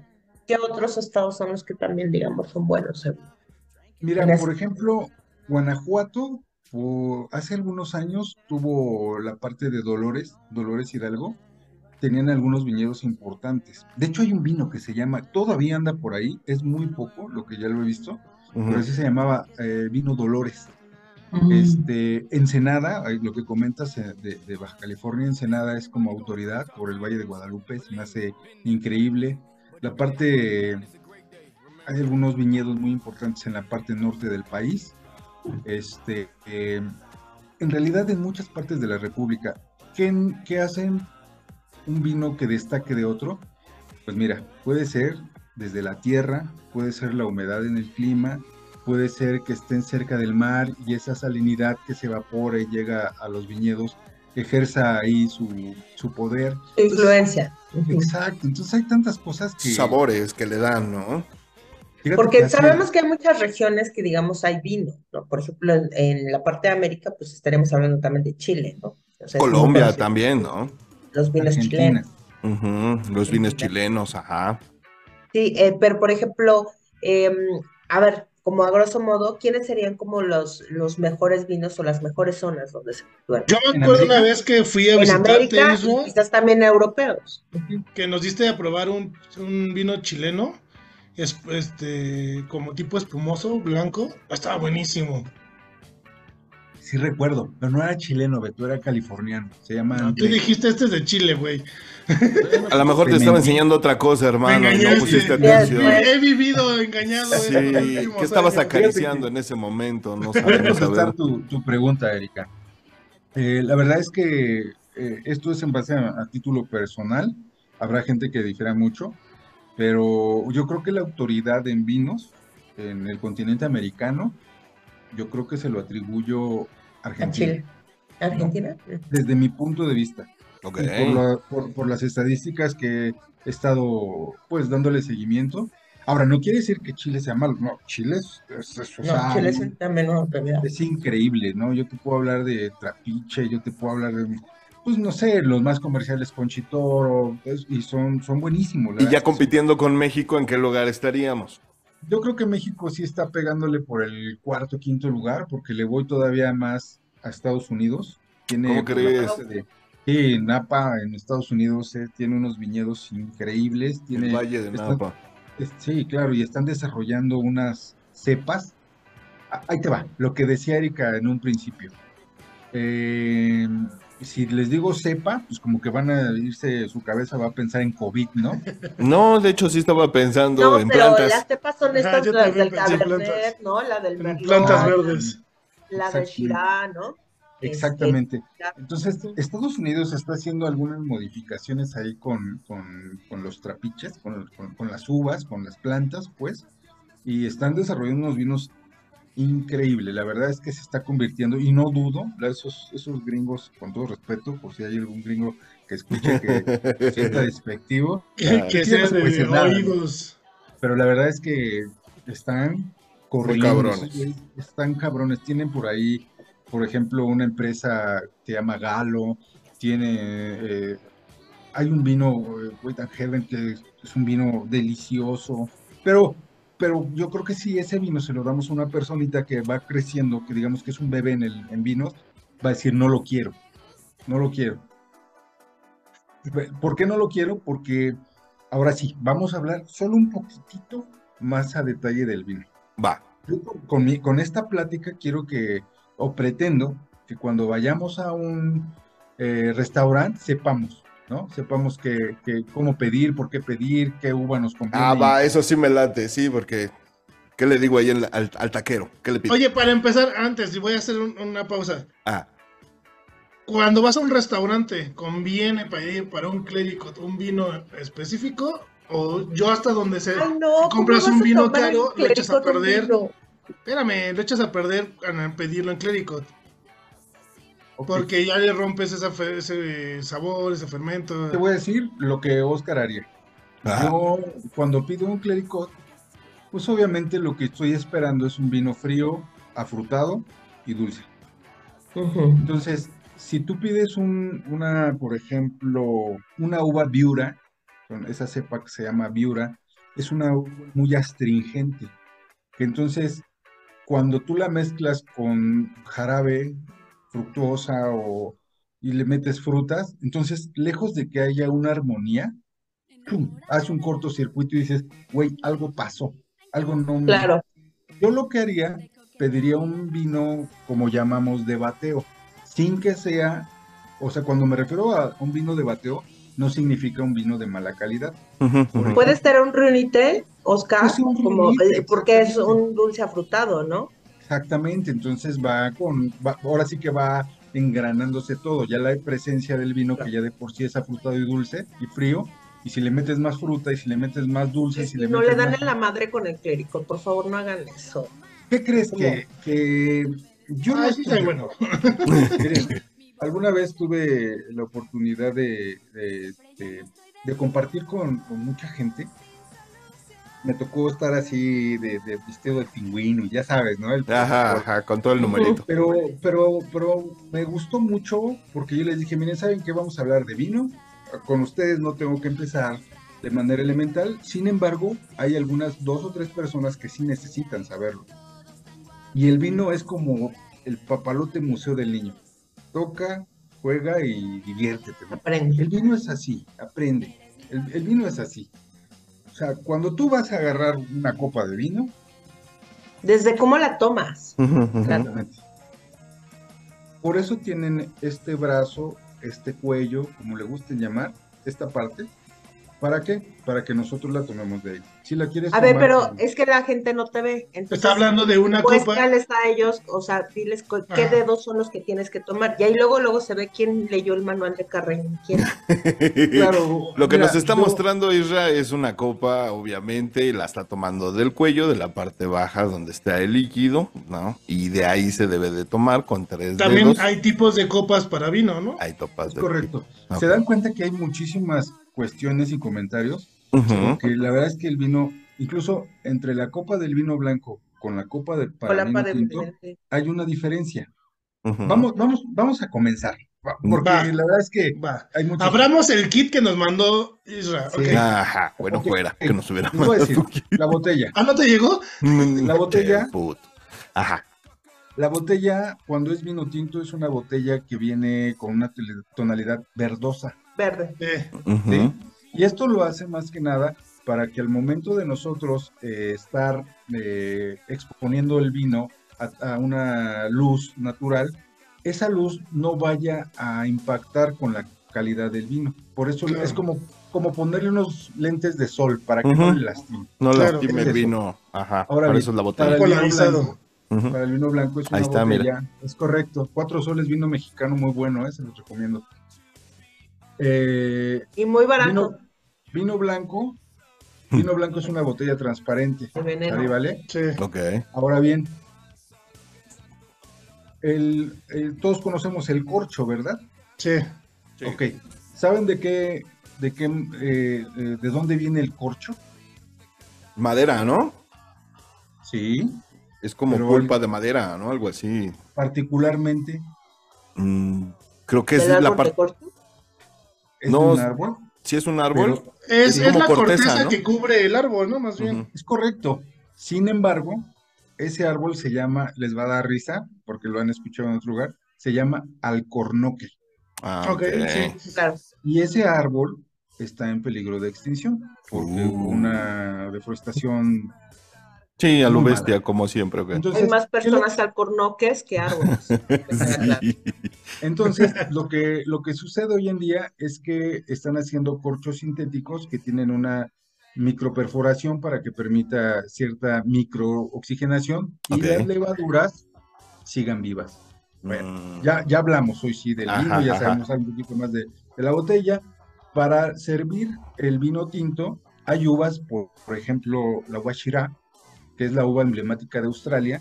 mm, Esta uva, si tú la sirves directamente a la copa y la bebes, es una uva bien intensa. ¿Qué se recomienda? Vertirla respire. primero En un decantador, Respire. es correcto, es correcto. La, ver- la vertimos en un decantador y dejamos que se oxigene. Eso va a hacer que las notas exploten y tú puedas percibir olores. ¿Hay, que darle su tiempo o tú la tienes que manipular? Tú la puedes dejar porque el decantador te permite eso, que haya una entrada y salida de, de oxígeno, de aire. Ajá. Pero cuando la tienes en, en tu copa, lo puedes hacer. Puedes estarla este, agitando de manera circular para que salga la primera, la segunda, la tercera y hay vinos que tienen cuartas y quintas notas. Son, ¿A qué me refiero con las notas? A los olores. A los olores. Ok. Esas son las notas. Entonces, ya hablamos entonces de la botella, ya hablamos del corcho, ya hablamos de los tres tipos de vinos que hay y las subdivisiones que hay por cada, cada tipo de vino. Ya hablamos de la copa, ya hablamos de cepas. Las cepas son las divisiones de uva, así de fácil. Merlot, Cabernet, Sauvignon, Viura. Garnacha, eh, Petit, este, hay El muchísimas. Pinot Noir, ¿no? También está. Pinot Noir, me encanta el Pinot Noir, el Pinot Grigio. Yo soy fan del vino blanco, me gusta, el- me encanta el vino tinto. Oye, Todo. por ejemplo, a- eh, antes de, de- de terminar ese tema, porque ya, ya les había yo dicho antes de entrar al aire, me, me dejaron unas instrucciones. Ya ven que cuando no viene Dan, de todas maneras nos deja trabajo. Y este, y obviamente, Hayden. sí, no la voy a obedecer porque sí fue muy específica en lo que nos pidió, cual- cosa que no voy a hacer ni a repetir al aire, pero sí nos había comentado desde la vez pasada qué onda con el vino en Tetra Pak. Este, Ese tenía- es para, ese es para lo- los el clericot, exactamente, ¿no? Entonces, ahorita que lo mencionaron, clérigo. ¿Por Y- decías tú- ahí. ¿Por qué? Porque Yo he escuchado una, precio y este. Lo y lo fácil de concebir, ¿no? De, de conseguir No, también. porque si le vas a dar en la madre con un clérigo, pues mejor compras es que algo yo no barato. creo que, yo no creo que, que, que, que hacer Que un esté peleando una con otra. la madre. No, yo no lo creo. Miren, les voy a hacer la pregunta que me han hecho muchas, muchas veces. Me han preguntado, Oscar, ¿cuál es el mejor vino? Mm, Y lo primero que les digo es, ¿cuál es tu economía? Sí, porque vas a decir un Petrus que cuánto vale una botella de Petrus, Realmente. dices, no mames, o sea, te compras una La casa, verdad ¿no? es que, es que a mí me gusta el vino de cajita, ¿eh? Pero también me gusta el, el pata negra, también me gusta, o sea, yo no tengo ningún problema por beber un vino que cuesta 60 pesos la cajita o uno que cuesta 12 mil pesos. O sea, Y aparte calienta bastante, no es por nada, pero si ahora, no no necesariamente es para hacer un clericot. Hay mucha coctelería hoy en día, lo- los mixólogos andan con todo y andan haciendo mucha coctelería con pétalos de rosa, con vino tinto, con raíces, por ejemplo, ¿no? Entonces, yo creo que el vino, todas tienen bondades, todos, todos tienen sus bondades. Ok, Entonces, pero- este, yo creo también que eh, dependiendo tu necesidad, Ujú. vino que vas a comprar. Miren, por ejemplo, hay quienes dicen, es que tú como los buenos vinos, mientras viejo, mejor. Les tengo, les tengo una sorpresa. O que Ah, mejoran con el tiempo, como se cree, ¿no? Exactamente. Simplemente eh, Aparte- la- se descomponen. No quiere decir que sean imbebibles, pero su color, su sabor, Pierden, se, ¿no? se Sabor. demeritan. Exactamente. Entonces, Y aparte por porque también debe de tener como ciertas condiciones, ¿no? O sea, también correcto. temperatura y demás. una, una- una temperatura, la luz, obviamente, ¿no? Entonces, eso permite que un vino se mantenga cerrado por mucho tiempo, siempre y cuando eh, sea un vino de guarda, ¿no? Ok, yo tengo una duda. eh, ahorita me acordé de alguien que mencionaba una vez que si no lo sabías abrir, también se podía vinagrar un vino. No, ¿qué crees que avinagrar es cuando cambia de temperatura Ok, o tiene, o tiene mucha luz natural? ya. Mucha luz, diga, dejemos en, en mucha luz, porque en ella es luz de esta, luz de la otra, pero bueno. Yo, otra pasa? pregunta. Yo, maestro, yo. Terminar de contestarla. de contestarle. Ah, déjala, punto. Cuando nosotros abrimos el vino, este, si, no- si el corcho no ha estado humectado, corre el riesgo de que se pueda despedazar.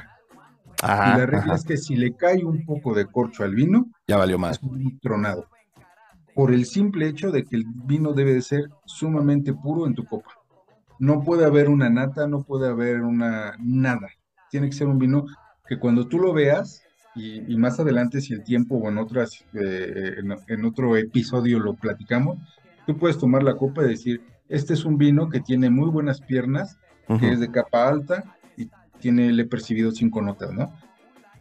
Más adelante podríamos hablar de todos esos, ¿no? Por, porque ahorita seguramente dirán, güey, ¿qué dijo este loco? no?". Pues dijiste Pero- que tenía muy buenas piernas y se son, Sí. y sonó muy bien. Sí, porque es como resbala el vino sobre el vidrio de la copa. Es sobre el cristal de la copa, le puedes llamar pie- piernas o les puedes llamar lágrimas. Ah, Cuando dices que el, el vino tiene capa alta, capa media o capa baja, es cuando tú lo ves, tomas tu copa a la altura de la boca del estómago, más o menos, para que haya una distancia, eh, y tú ves de arriba hacia abajo. Si tú puedes alcanzar a ver el fondo de la, de la, de la copa, desde la parte superior, tú alcanzas a ver el fondo de la copa, podrías decir que tiene una capa muy baja. Si tú no puedes ver absolutamente nada y solamente ves la parte alta de la copa, de- del vino, pues es un vino que tiene una copa alta y generalmente son muy buenos vinos, ¿no? Ok. Mm, ya, Mm. como, como de espesura. O sea ¿no? que entre más, más claro es menos calidad o menos. Entre más claro, exactamente. Por ejemplo, hablando, hablando del vino de, de- de- de cajita, es un vino que tiene una copa baja porque es más agua. Ese aparte del clericot, aparte del clericot, sirve mucho para cocinar. Es, es- para mí, pues, esa sería la bondad que tiene esa cajita. Entonces ya ven que no es malo porque hay unos guisos increíbles con vino. Con Claro. vino, claro. Sí, entonces por eso yo Todo se digo que aprovecha. sí, exacto, exacto. No sé, ahora sí, Beto, discúlpame, dime. No, no, no, perdón. En cuanto con lo que me comentabas de del añejamiento en que se guarda un vino abierto, ya no se puede volver a tapar y volver a guardar. La regla es botella abierta, botella tomada. Botella capaz. Ahora, Sí, ¿hay un límite de tiempo? ¿O Depende cómo puedo yo diferenciar uno de guarda y uno de no? eh, generalmente los vinos de guarda, casi todos son costosos. Ese es como el primer indicador que, que- y bueno, tendrías que conocer un poquito de, de- Los vinos de guarda generalmente no son comerciales, es decir, no lo encuentras en Soriana, en Chedraui, en Claro.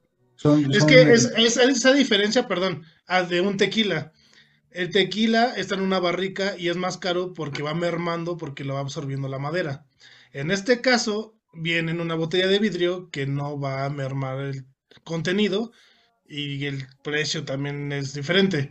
El tequila, hasta donde yo sé, ¿verdad? Tú eres más experto que yo.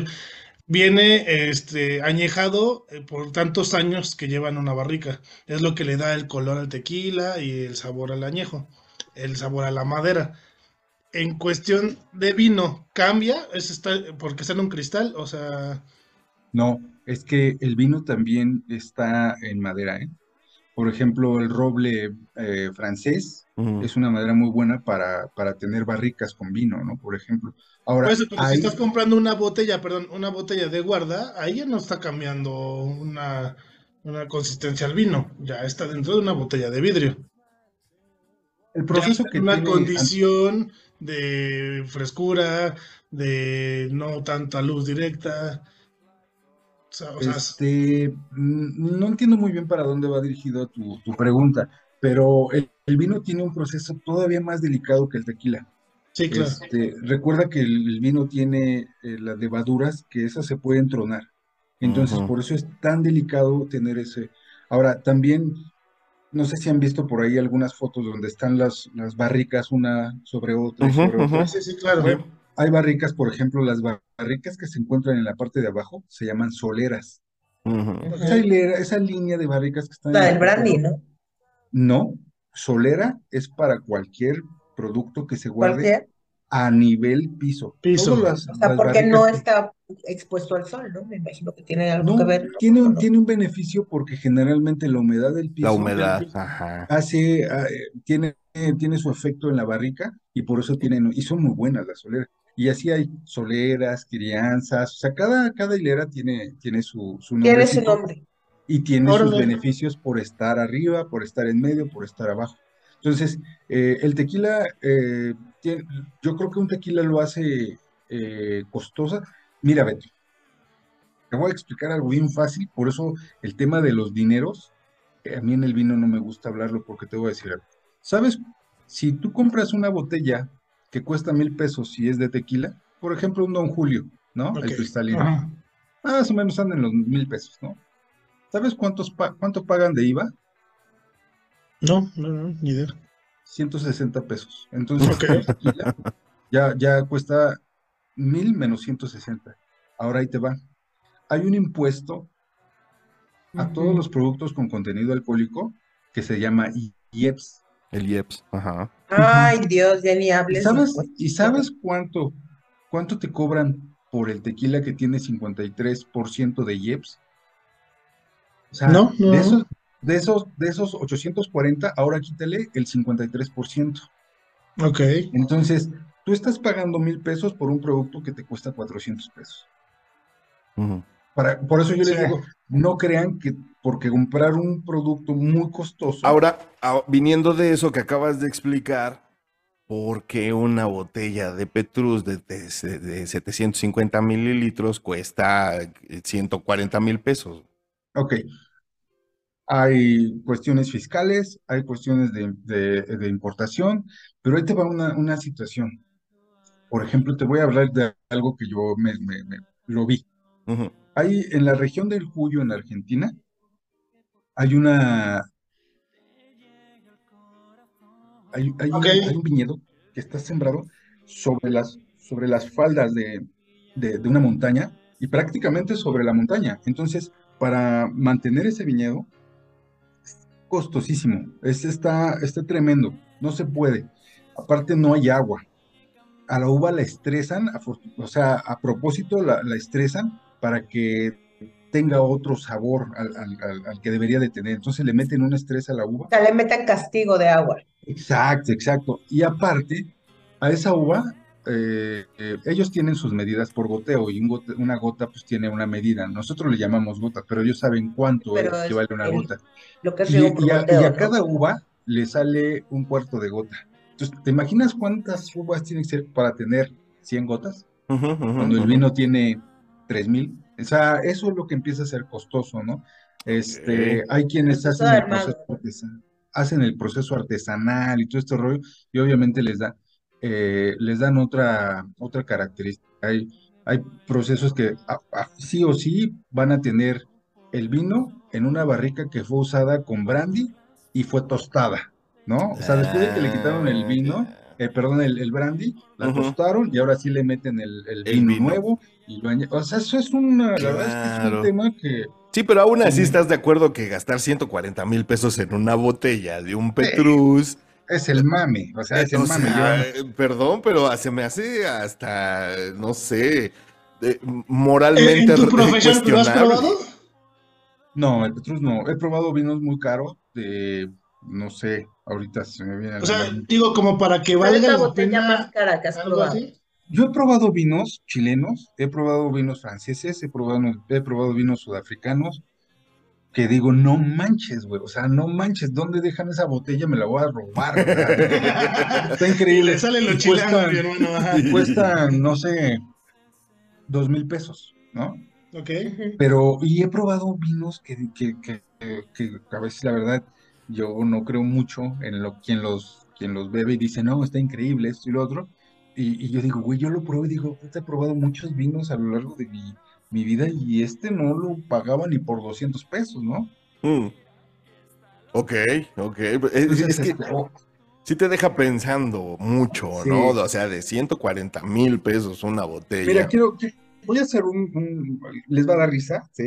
Con respeto porque hay una dama y hay muchas que nos están escuchando, Sí. pero si tú vas a un table dance y pides un privado con la, no sé, jamaiquina, te lo van a dejar en tres mil pesos, pero pides, ah, con todo respeto, para otra chica que sea nacional y esa te sale en 260.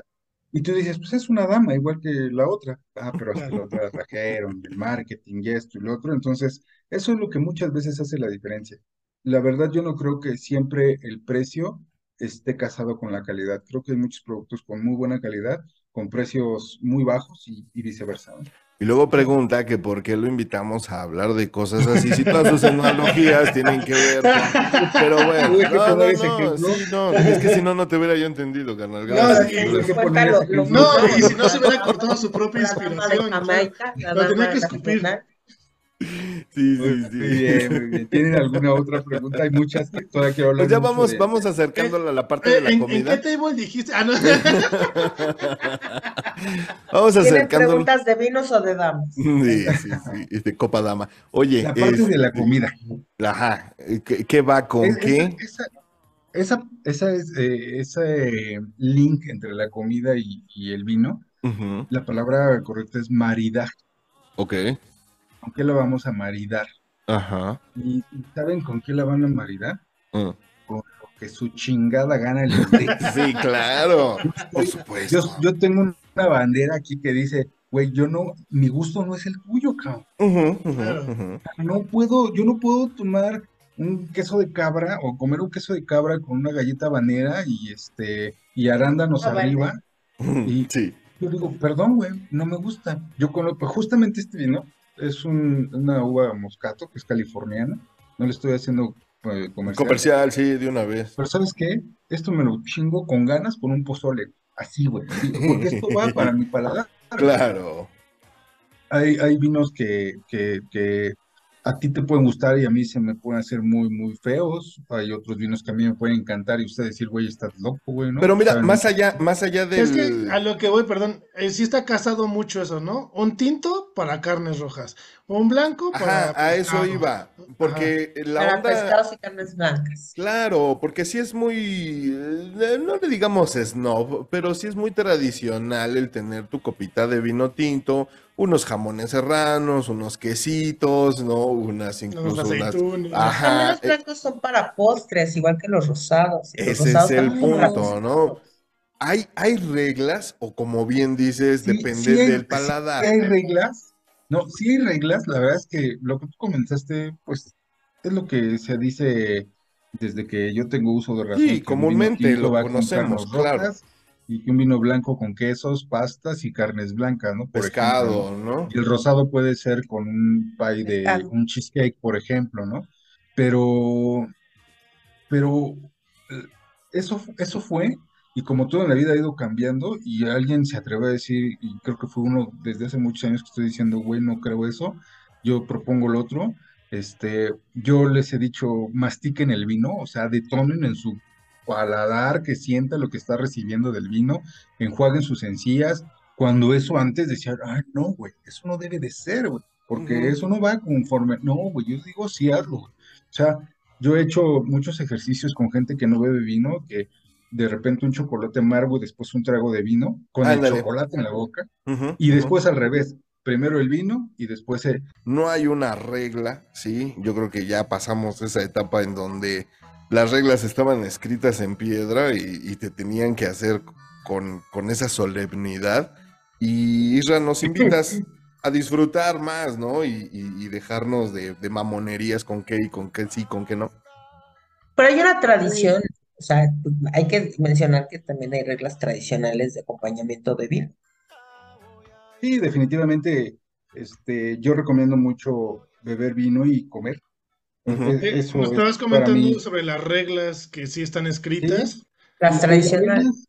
dice, dice por ahí la banda rockera, la- las reglas están hechas para romperse, ¿no? Y no lo hagamos de Definitivamente. manera, no lo hagamos de manera este, irresponsable, sino para descubrir que siempre hay cosas que se pueden hacer mejor. Entonces, el vino Claro. nos da esa bondad, esa bondad de que podemos comer. Hoy en día este, hay tanta diversidad hasta en los géneros, ¿por qué no en mi paladar, no? Ah, Hay Exacto. veces que mi paladar está tan dispuesto a recibir las cosas saladas como hay otras veces que no las tolero. Entonces, yo no podría tener como la sentencia de que debe de ser. Al contrario, el vino te da libertad, el vino te da salud, el vino eh, es tan bueno que me ha dado de comer por muchos años, como lo comenté alguna vez. Entonces, eh, to- el vino no es malo ni bueno, en el sentido de que no te perjudica. Hay gente que abre una botella de vino y hay problemas, ¿no? Sea vino, sea tequila, sea ron, porque, porque es, el problema no es el producto que está consumiendo. No, la persona. Es la persona, exactamente. Claro, no sabe beber. Cuando nosotros entendemos que el vino puede ser un aliado para degustar, para platicar, para crear, por ejemplo, eh, uno de No, mis para encontrar esa explosión de sabores en todo, ¿no? Como lubricante social. Sí, exactamente, buen- buena definición. Fíjense que este, eh, hace mucho tiempo tuve la oportunidad de estar en un, digamos, curso donde eh, por dos semanas no hablé, no hice nada más que hablar de vino y conocer del vino. Y cuando yo llegué esa, eh, me acuerdo fue una tarde del lunes y ahí estuvimos dos semanas fuera de todo eh, contacto humano, me dieron una copa de vino y fue horrenda. O sea, yo cuando la probé dije, no puede ser, a esto vine. Y, y tenía que decir, ah, está buenísima, porque todos decían que estaba buena, ¿no? Pero en realidad era muy mala.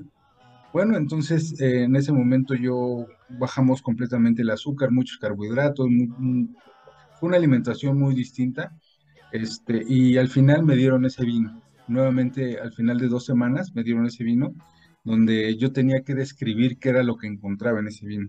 Ah, Y tuve la oportunidad de encontrar que había frutos como la frambuesa, había chocolate amargo, había cebolla, había, o sea, tantas cosas, la madera de la barrica. Yo puedo decir, es que la, la- la madera la siento hasta el retrogusto, que es cuando termino de beber o de tragar el vino y empiezo a hablar y viene ese retrogusto, ahí sentía la barrica. Entonces, pude desmenuzar todo lo que era el vino, ¿no? Pude sentir que el contenido alcohólico no era tan agresivo como lo sentí en un principio, sino que lo que sentí en un principio era la barrica. Entonces mi mente estaba tan confusa. Oye, hermano, y tuvo que ver entonces la preparación esa de dos semanas con esa alimentación, para que tuvieras claro. que poder percibir. O sea, es una experiencia totalmente inmersiva de dos semanas. O sea, está cabrón. Ah, llegamos a, a desmenuzar a Sí. un vino que era súper complejo. Encontramos cuartas, quintas notas y cuando dije, fue, fue una de las, de las experiencias que a mí me dijeron, puta, tengo que conocer más de esta cosa Claro. porque la verdad es que no la puedes describir con palabras. Es como con el ayahuasca, ¿no? Que tienes que ir con una alimentación previa, una situación previa para que puedas disfrutar la, la experiencia. Correcto. ¿Qué pasó, Eri? Oye, yo quería como preguntarte más que como estas reglas tradicionales de que, así que creo que todo el mundo más o menos las conoce de, del vino tinto y blanco y rosado. Em, Pues más como en esta parte de las armonías, o sea, que de por ejemplo, digamos, sí cuando de pronto tomas un vino, sí se, sí se recomienda que primero empieces con los secos y ya al final como los afrutados, o sea, si hay una tradición así, como en cuestiones de sabores para poder, sé que no es como muy conveniente combinar varios vinos en la comida, pero sé que también hay comidas que de pronto se prestan para diferentes tipos de vino, ¿no? En los, en los que tienen. Es, es correcto. Miren, muchas veces me han preguntado con qué vino comenzar. Yo no podría decir un vino seco cuando estás acostumbrado a echarte tu chaparrita de piña o tu coca fría a la hora de la comida. Mm. Para mí, como les comentaba en un principio, creo que un lambrusco sería bueno. Y después del lambrusco, como que es el, el vino más accesible para el mexicano, Sí, yo, yo comenzaría con la uva Malbec. Recuérdenlo bien, la Malbec es como la que le sigue. En, la- en la- en esa escalerita, el segundo nivel sería la uva Malbec. Y yo dejaría la uva Cabernet Sauvignon, la dejaría hasta el final. hasta el final. Esa- y Cabernet Sauvignon es una uva muy comercial, pero es una de las uvas más intensas comercialmente fuertes. Sí, Por es eso se pone mucho con carnes rojas, ¿no? Y y entonces yo Es un vino muy seco final. también. y la oxigenaría muy bien. Y esta es una pregunta que no hicieron y que sé que les va a interesar. Venga. ¿A qué, a qué temperatura se toma el vino? Ah, ok. Dependiendo del vino. No, pues la temperatura que se toma, pues en la que estés, güey. No, No. pues es que hay No. vinos que sí No. se tienen que poner a que se enfriar tiene para... que enfriar. No, Ajá. no, no, el el vino, como que que, ambiente. ok. Ahí les va. La, la respuesta es eh, para que puedas percibir mejor los aromas y los sabores que te ofrece el producto que te vayas a tomar, puede estar entre los 16 y 17 grados, es decir, Mm, frío. Entonces pero no helado, pero no helado. O sea, un frío moderado, un frío que te permita, porque alguien decía hace mucho tiempo, es lo que les digo, la vieja escuela decía, te lo puedes tomar a, te- a temperatura ambiente. Yo dije, sí, güey, llévate un pomo al desierto del Sahara a las 3 de la tarde, güey, a ver, tómatelo, cabrón. O sea, Sí. no te lo vas a tomar. Te Bueno, vas no a te ver vas a café. Pero fíjate que también yo tengo esa duda, porque ya ves que, por ejemplo, en Europa se da mucho tomar vino caliente, y sobre todo en época de frío. Pero no sé de Son qué tipo de vino sea. circunstanciales. O el Es que no vodka que, se guarda en el congelador no se congela y te lo puedes tomar, ay, se lo toman solo, ¿no? O sea, y Tequila es lo mismo, por ejemplo, Ajá. el brandy. El Pero brandy te- por el ahí tequila se hace espeso en el congelador. pero no se congela. No, no, no se congela. sí sí llega a tener otra Un cuerpo, tequila, cuerpo, ajá. pero por ejemplo los San Bernardos eh, les ponían una barriquita de, brandy De brandy para, para, que los cuando que los se mandaban a- exactamente lo Y primero que hacían calentar. es darle su shot para poder Y este, obviamente no va frío, va a temperatura ambiente, que ajá, pero calienta el, el- ajá, el cuerpo. La recomendación es tomarlo entre los 16 y 17 grados. El, Ah, pues el ¿de qué años? el blanco un poquito más, Se lleva un su poquito termómetro. un poquito más frío el blanco. Y bueno, pues sin, sin, sin demeritar a los amantes o los celosos del vino que dicen que no los mezclen, puta, tómense un pinche calimocho, tómense un tinto de verano, tómense un clericot, tómate, tómate una sangría. O sea, no es pecado, güey, no es pecado. Hagámoslo y comencemos a dar pasitos. Es bien saludable. Este, por ejemplo, en Argentina, culturalmente los chavitos a los 6, 7 años ya beben vino, ¿no? Claro, igual que en ¿Saben cuál es el ¿no? consumo, consumo per cápita de, de, de consumo de vino en México? Mm. Menos no, de no. medio litro. 475 mililitros. Ay, qué pena. Fíjate, bajísimo. claro. Si supieras que te hace tanto bien al cuerpo. Es que somos un país chelero, ¿estás de acuerdo? Que sí. Y me encanta la de chela. que- sí, no, la chela es maravillosa. No, también la cerveza es todo un tema. Pero, luego platicaremos, pero, pero estás de acuerdo que si somos un país, a lo mejor por el clima, a lo mejor por las industrias que llegaron hace más de 80 Y, años. pues, no, yo creo que también es por, Yo creo que por la también es- facilidad de compra, ¿no? eh, por O sea, vas a Por una tienda y vas a encontrar chela, desconocimiento, pero no vas a una tienda y vas a encontrar una botella de vino. Yo es- voy yo siento por que la es parte de desconocimiento. ignorancia. sí. sí, es sí, sí. desconocimiento, porque hay vino muy barato. Sí, y, y va más allá de lo barato, ¿no? No sé, si hablamos de un tratamiento que te cuesta 5 mil pesos al mes y dices, güey, pero una botella de vino que me da el mismo resultado que el tratamiento para mi es circulación antioxidante. y me Sí. cuesta 300 pesos, güey, tómate una botella de vino, güey. Ahora, no quiere decir que te la tomes diario. Tómate tu copita, güey, antes de comer, Sí, sí, ¿no? sí, como aperitivo. Sí. Un dato, un dato bien interesante. Ah, no, ni madre. Si abre la botella, se chinga toda. Ya lo dijo. Quedamos que botella abierta. Sí, sí, no, ya, Te botella abierta Ahí ya va el dato, ahí les va el dato para volverlos bien pedos. Si nosotros tuviéramos un consumo de una bebida con contenido alcohólico, llámalo tequila, llámalo lo que quieras, todos los días, por ejemplo, un shot de tequila antes de comer o antes de dormir, y, y lo hablo de manera responsable. ¿Sabes qué va a Aperitivo. pasar? ¿Sabes qué va a pasar? Que tu hígado va a tener un porcentaje para metabolizar de ese alcohol y cuando sabes que el hígado filtra la sangre, ¿no? Entonces, cuando la sangre llegue a tener algún virus, alguna bacteria, yo no soy médico, no sabría qué decir, cómo decirlo exactamente, cuando pase por el hígado, ese alcohol lo va a depurar. Y vamos, por eso muchas veces decimos, ese pinche te por ocho ni se enferma, güey, y anda pedo todo el tiempo. Claro, por, el- por ese alcohol que tiene Bueno, porque está calientito. Sí, yo Pero creo que todo, todo como en la vida lo hemos dicho, ¿no? Con medida, disfrutándolo, sin dejar que nada nos controle, sino al contrario, saber beber también es muy, muy importante. Pues Claro. chicos, ha sido maravilloso esta, esta conversación, Isra. Yo creo que como ya lo dijimos, da para mucha, mucha más eh, tela de donde cortar.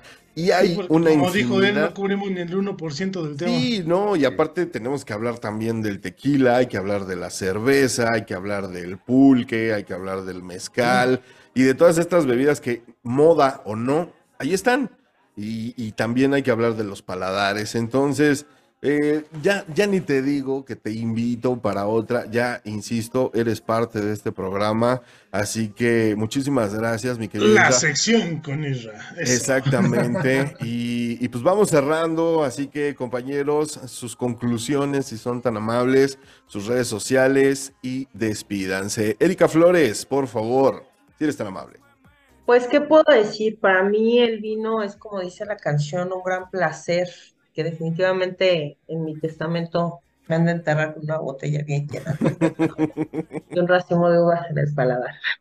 Pero bueno, ¿qué les puedo decir? Experimenten. Creo que a veces, eh, ahorita comentaba, ¿no? Mucho es desde, desde esta parte que de pronto vamos heredando como quizás el tomar, ¿no? Lo que de pronto se acostumbra en casa o lo que de pronto nos, eh, en las fiestas, ¿no? Nos invitan.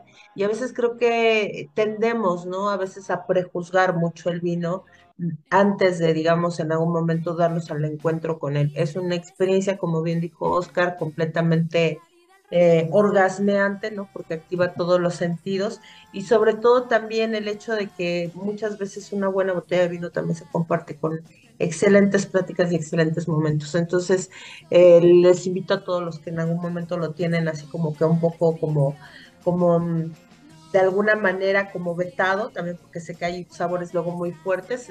Yo no he notado que la gente luego, luego empieza con, la, con los cabernets, pero pues hay tantos que, definitivamente creo que eh, todo merece una segunda oportunidad y pues a beber. Mis redes sociales son www.ericaflorespsicoterapeuta.com y no se olviden de darle like a nuestro amado programa de Patricia. Muchas gracias, Eri. Te abrazo. Que tengas muy bonita semana. Cuídate mucho. Betito Soto, si eres tan amable. Gracias, gracias. Fíjate, yo soy de la idea igual, dense la oportunidad, prueben uno, prueben otro, vuelvan a probar, mezclen sabores, comidas, dulces, chocolates. Eh, Les apuesto que va a haber uno que les va a gustar. Sí, hasta más. Este, rompamos los esquemas de nada más chela, nada más tequila, nada más lo de siempre. Sí. Es muy rico. Sinceramente, a mí me gusta mucho el vino tinto más que el blanco, pero también le entro. Pero a mí me pega más rápido un tinto. Este, no sé por qué, me puedo caer una de tequila y no me pasa lo mismo, pero me gusta mucho el vino. Entonces- y aparte me lo recomendaron por el tema de, de corazón y todo eso. Entonces, este, háganlo, háganlo, no se queden con la duda. Compren uno, el primero que vean, pruébenlo, disfrútenlo y háganlo con, con- con ganas de experimentarlo, de saber. Este, me encuentran en Beto Soto Matuscando la Utopía. Nos vemos. Muchísimas gracias, hermanito. También un abrazo y que tengas una excelente semana. Oscar, por favor, si eres tan amable, también tu conclusión. Despídete. Bueno, pues, ¿qué les digo? Primero que nada, muchas gracias nuevamente por este tiempo, por el espacio, porque me encantó platicar de uno de los temas que me apasionan, Es tu casa. pero hermano. algo que, algo que quiero comentar y que nunca se me debe de pasar es háganlo, consúmanlo, experimentenlo, pero con toda la responsabilidad que se debe de tener para evitar una situación que ahora sí el vino tenga que ser satanizado, no por el vino, sino por nosotros. Claro. ¿no? que no lo supimos consumir. Eh, es verdad, comencemos y comenzamos con un, un consumo de vino. Yo la verdad es que tengo 22 años con diabetes y tengo una salud increíble. Me siento muy bien, juego básquetbol, toco la batería, dibujo con acuarelas y con gises pastel. Todo el tiempo estoy para arriba y para abajo. Me encanta el básquetbol y mucho se le atribuye. Baila en tubo. Sí. El tubo y, Vende y pancita los domingos. sí. Entonces, yo los invito a que, a que beban vino eh, de manera muy responsable, poco a poco, no hay prisa, pero no hagan pausa. Excelente. Pues ahí está, muchísimas gracias, mi querido Irra. Como te dije, te reitero, esta es tu casa, ya eres un, un matrosquero más, eso es un correcto. hecho. Como que ya, ya, no, ya no cabe eso de invitado, ya definitivamente eres parte de, y nos vas a volver borrachos de velorio. Así que pues no pasa nada, al contrario, yo creo que... Mentiroso. Sí, va, no, no se nos va a dar. Pero bueno, hay, hay que disfrutarlo. Definitivamente, el, el- como bien dice la canción, beber es un gran placer. Así que este, sepamos, sepamos disfrutar de esos pequeños grandes placeres de la vida que nos da eh, la comida, las bebidas y, esto. Entonces, aprendamos, aprendamos a disfrutarlo.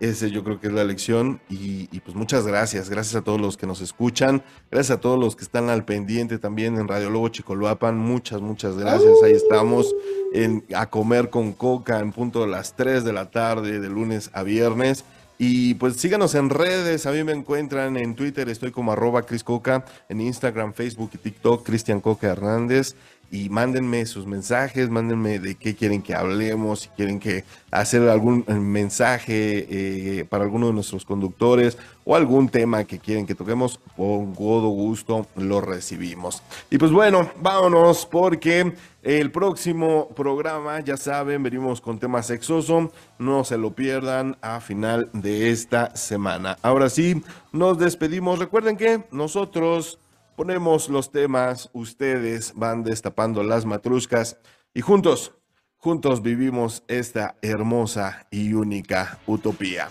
Yo soy Cristian Coca diciéndoles adiós. No quiero, bye. ¡See you later, bandita! Baigón verde. Ok. Me has puesto. Voy a subir a taza a beber. Bebe historia. ¿Qué onda? ¿Les gustó?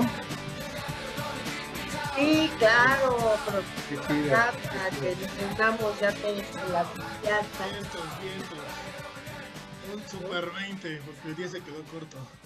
Oh, qué bueno. Y de verdad que Muchas nos gracias. quedamos No, pero ya, ya,